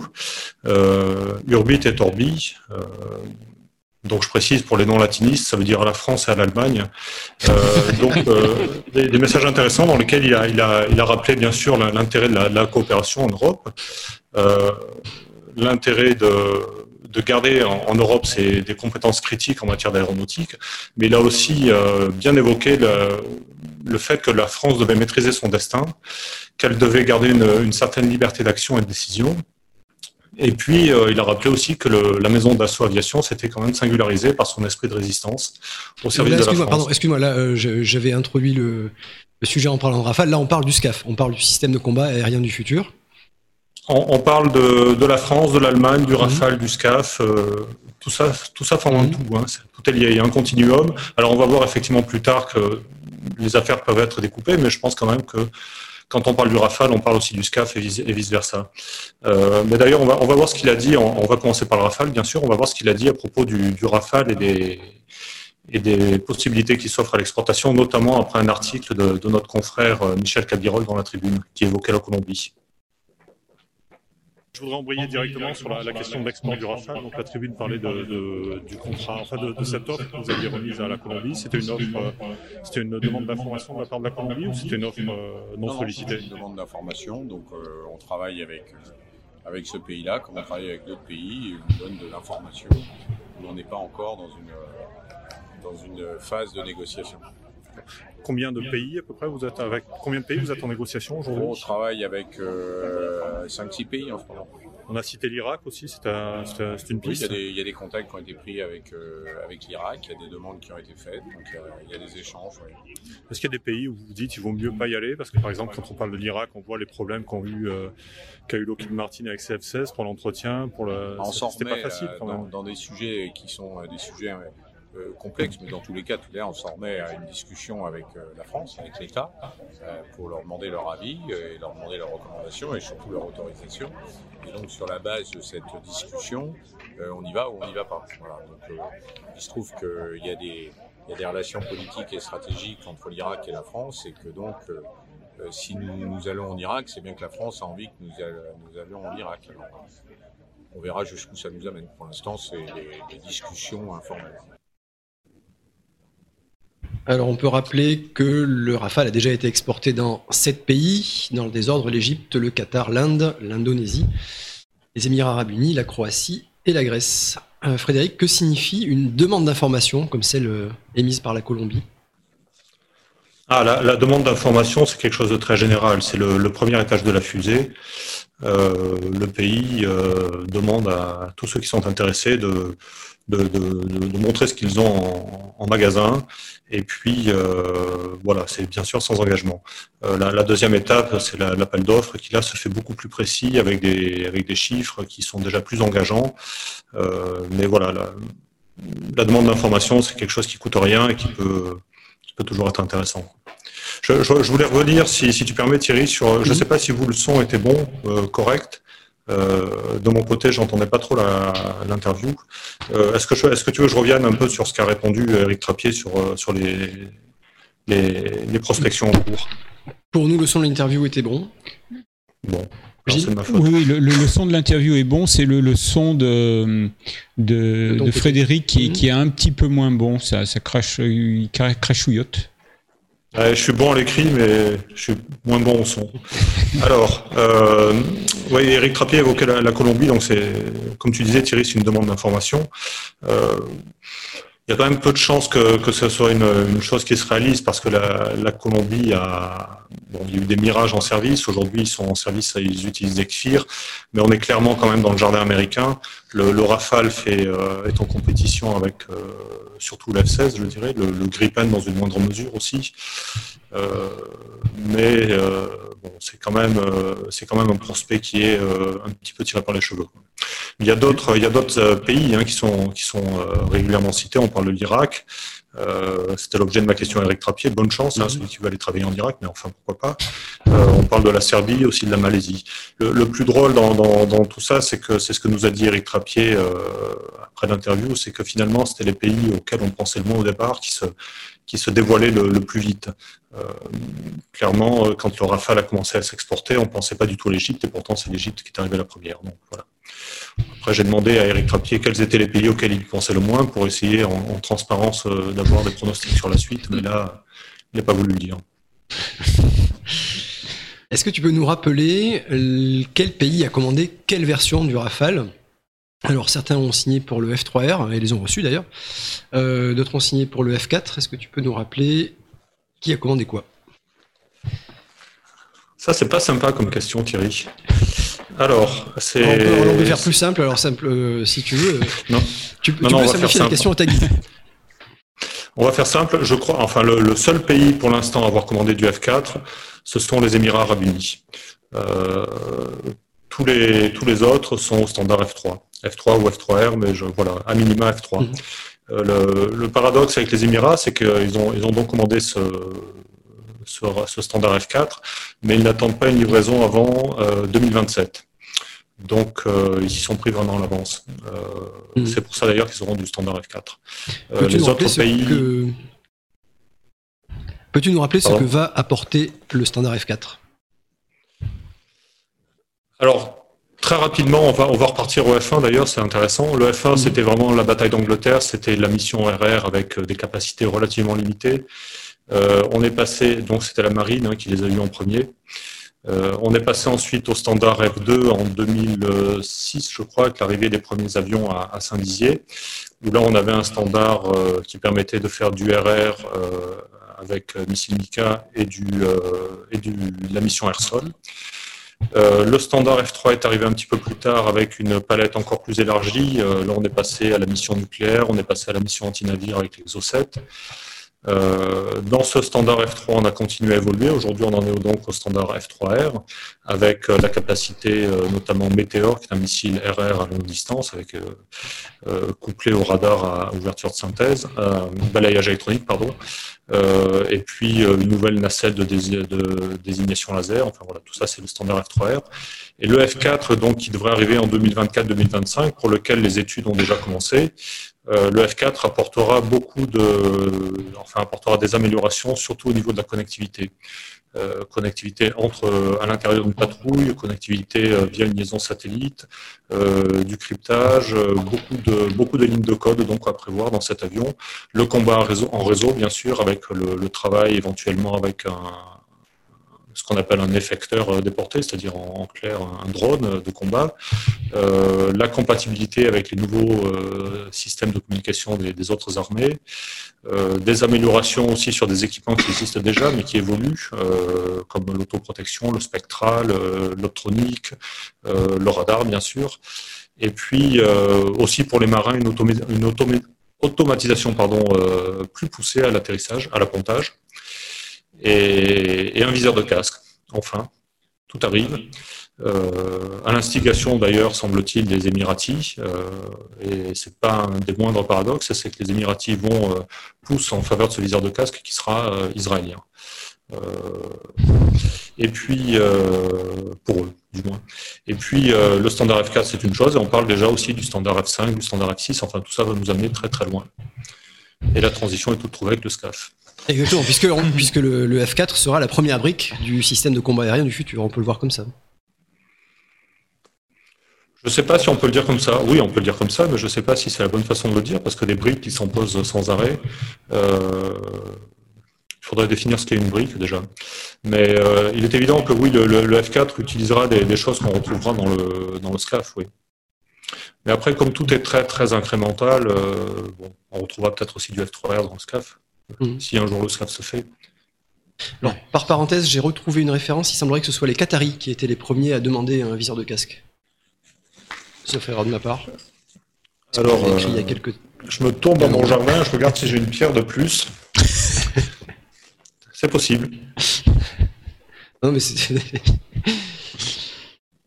Ce n'était qu'un complément. Euh, on avait un autre.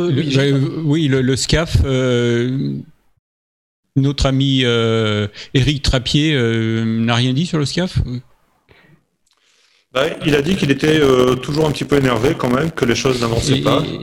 on lui a demandé si alors, est-ce qu'on a un morceau On a la suite de l'interview, non, euh, Frédéric, si je ne m'abuse On va mettre la suite de l'interview. Ah oui, oui, oui.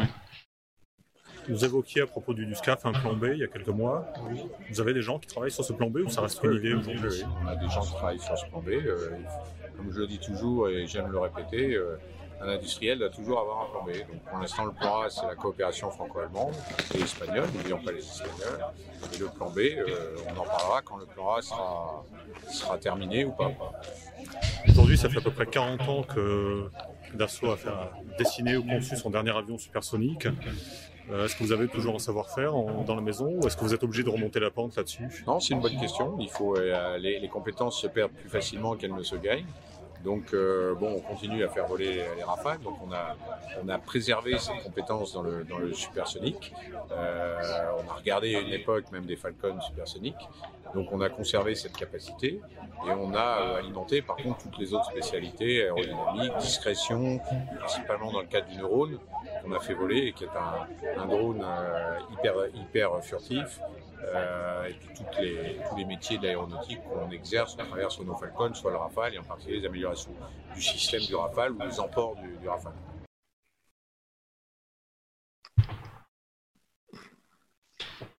Merci beaucoup. Frédéric, tes commentaires sur euh, cette réponse d'Éric Trappier? Il y a une chose, je vais faire un commentaire sur une réponse qu'il n'a pas faite, euh, mais une phrase qu'il nous a dite après l'interview. il, a dit faire tout seul, ce n'est pas une honte. Euh, donc clairement, on, sent que ça ne gênerait pas, je pense, d'y aller tout seul. Euh, alors, il, est vrai que Dassault tourne en rond depuis, depuis plusieurs mois avec cette affaire de, de SCAF. c'est c'est très gênant parce qu'il y a des dizaines d'ingénieurs qui ont, été mobilisés sur le projet. Euh, Eric Trappier en parlait devant les, commissions euh, des, élus de, l'Assemblée nationale ou du Sénat. Euh, ces gens-là, ben, plutôt que de les payer à rien faire, euh, il les a ramenés dans, son bureau d'études. Il les a affectés à d'autres travaux. Et puis, euh, pour l'instant, le, projet SCAF est, au point mort du côté d'Assaut, puisque de facto, personne ne travaille dessus. Euh, alors, il n'a pas évoqué, il n'a pas, il pas, par contre, pardon, il n'a pas euh, totalement écarté l'idée de les remettre en selle sur, ce projet, mais ça va prendre du temps. il avait fixé un, délai, une deadline de, pour la fin de l'année pour savoir s'il y allait ou pas. Euh, maintenant, je crois qu'il attend euh, un engagement ferme. Mais on a l'impression un petit peu de tourner en rond, hein, parce que cette histoire d'engagement ferme, on, on, en entend parler depuis des, mois et des années. Mais clairement, il, a, il, attend un signe clair et fort pour, pour remettre en route ses équipes et, relancer la machine. le, signe clair et fort, en l'occurrence, on, parle de, on parle de l'absence d'accord entre Airbus et Dassault sur, euh, sur le projet SCAF. Entre Airbus et Dassault ou entre les gouvernements ou les deux à la fois, oui. oui. Mhm. Absolument. Sur le partage, c'est là la question centrale, celle du partage des tâches et, euh, de savoir qui, euh, qui aura le leadership sur tel ou tel domaine dans, la, dans la réalisation et la, conception du, futur avion de combat. La, décision de, l'Allemagne d'investir énormément dans, sa défense, est-ce que ça peut pas débloquer le, dossier? Ou alors est-ce que l'Allemagne va se contenter d'acheter euh, sur étagère des équipements américains? Euh, voilà, c'est ça, ça peut le débloquer dans le sens où ça peut le faire exploser. Et là, une fois qu'il aura explosé, le dossier sera bien débloqué, quoi, façon puzzle. Euh, bien sûr, ce qui est assez étonnant, c'est de voir l'Allemagne acheter du F-35 alors que le pays est partie prenante dans le, programme Eurofighter. Euh, à tout le moins, on s'attendrait à ce que l'Allemagne achète ses avions, mais non, elle va chercher de l'avion américain. C'est un signal, c'est un signal fort, mais qui va peut-être pas dans le bon sens d'une coopération entre les deux pays. Oui, ça, s'explique aussi par la capacité des F-35 à porter des, têtes nucléaires américaines en l'occurrence. Voilà, mais ça c'est une capacité euh, théorique qui est brandie et qui est, vraiment très pratique pour les, pour les avionneurs américains, bien sûr. Qui peut imaginer aujourd'hui un avion euh, en Europe trimballer une bombe euh, nucléaire à gravité, hein, c'est-à-dire même pas un missile, pour aller la larguer sur, sur le pays d'à côté. Bon. J'apprends quelque chose, ce sont des bombes par gravité sont même pas des Bien sûr, oui, oui, oui, c'est une, bombe très ancienne qui a été mhm. euh, constamment modernisée, mais c'est vrai que c'est assez étonnant de voir que l'OTAN se, se, promène toujours avec cet armement, alors que la France a depuis euh, déjà, euh, je sais pas, 15-20 ans peut-être, mis en service un missile supersonique autrement plus, plus capable mhm. et plus dissuasif pour le coup. Très bien. Euh, est-ce que nous avons encore un morceau d'interview d'Éric Trappier? Je crois qu'il abordait la question des. Le neurone. On pouvait évoquer aussi le. Oui, la, question qui était intéressante aussi, c'était celle de, l'industrialisation hein, du Rafale. On n'a pas évoqué. La montée en cadence. Et, la, voilà, la, montée en cadence. Et, plus que la montée en cadence, la, gestion du, du, casse-tête du Tetris des, différents contrats et des différents chantiers de, fabrication, puisque là, la, Dassault a terminé les, livraisons des avions euh, Qatari et, et, je regarde mes, Égyptiens. Je regarde mes antisèches. Égyptiens, Indiens. Il y a deux, pays là qui ont, qui ont reçu leur commande. Euh, bon, enfin, je reviendrai tout à l'heure. Tout ça, c'est parce que je suis troublé pour cette histoire de, de viseur de casque avec le Qatar. C'est la première. Je suis confus, je suis confus. Euh, donc, dans les pays restants, il y a l'Égypte et l'Inde. Dans ceux qui sont, qui ont peut-être reçu toutes leurs commandes. Non, non. Voilà, en, deuxième semestre 21 et 2022, la Dassault a livré les, six rafales euh, d'occasion à la Grèce. Donc, ces avions sont passés chez Dassault, ils ont été remis à neuf. Euh, cette année, c'est le Qatar et l'Inde qui sont, euh, qui sont finis d'être livrés, donc 36 avions chacun. Et après, il n'y a pas de calendrier. Dassault n'a pas donné de calendrier pour les autres, mais il y a plusieurs, euh, plusieurs clients qui se bousculent au portillon. Donc il y a la France qui revient, qui revient dans le peloton avec une absence de quelques années parce que la France n'avait plus de budget, donc avait, avait arrêté d'acheter des avions en disant à Dassault, ben maintenant vous vous débrouillez pour, pour vendre à l'export, pour occuper les chaînes ce qu'a réussi l'assaut, euh, c'est une bonne chose. Donc on a euh, dans les, dans les mois à venir 40 euh, avions. 40 avions à fabriquer. 28 parce que sur ces 40, il y en avait 28 qui étaient dans la loi de programmation militaire précédente mais qui n'avaient pas pu être financés, donc ils sont en retard. Et il y en a 12 autres qui viennent compenser les, avions d'occasion vendus à la Grèce. Euh, voilà, donc ça nous fait 40. Euh, on a aussi euh, des avions grecs neufs à fabriquer. on a les, avions du deuxième contrat égyptien. Et puis après, à plus long terme, à partir de, 2027, on aura aussi les avions d'une nouvelle tranche française qui seront dans la de programmation militaire actuelle. Et donc on aura 30 de ces appareils qui seront complétés par les, les 12 avions neuf qui viendraient compenser les, appareils d'occasion cédés à la Croatie. Donc ça ferait 42 avions pour la France à partir de à peu près 2027. Euh, Et actuellement, actuellement, la Dassault livre combien d'avions par an, de, de Rafale alors Dassault était à moins de un avion par an euh, il y a un an et demi à peu près. Euh, il est en remontée en puissance.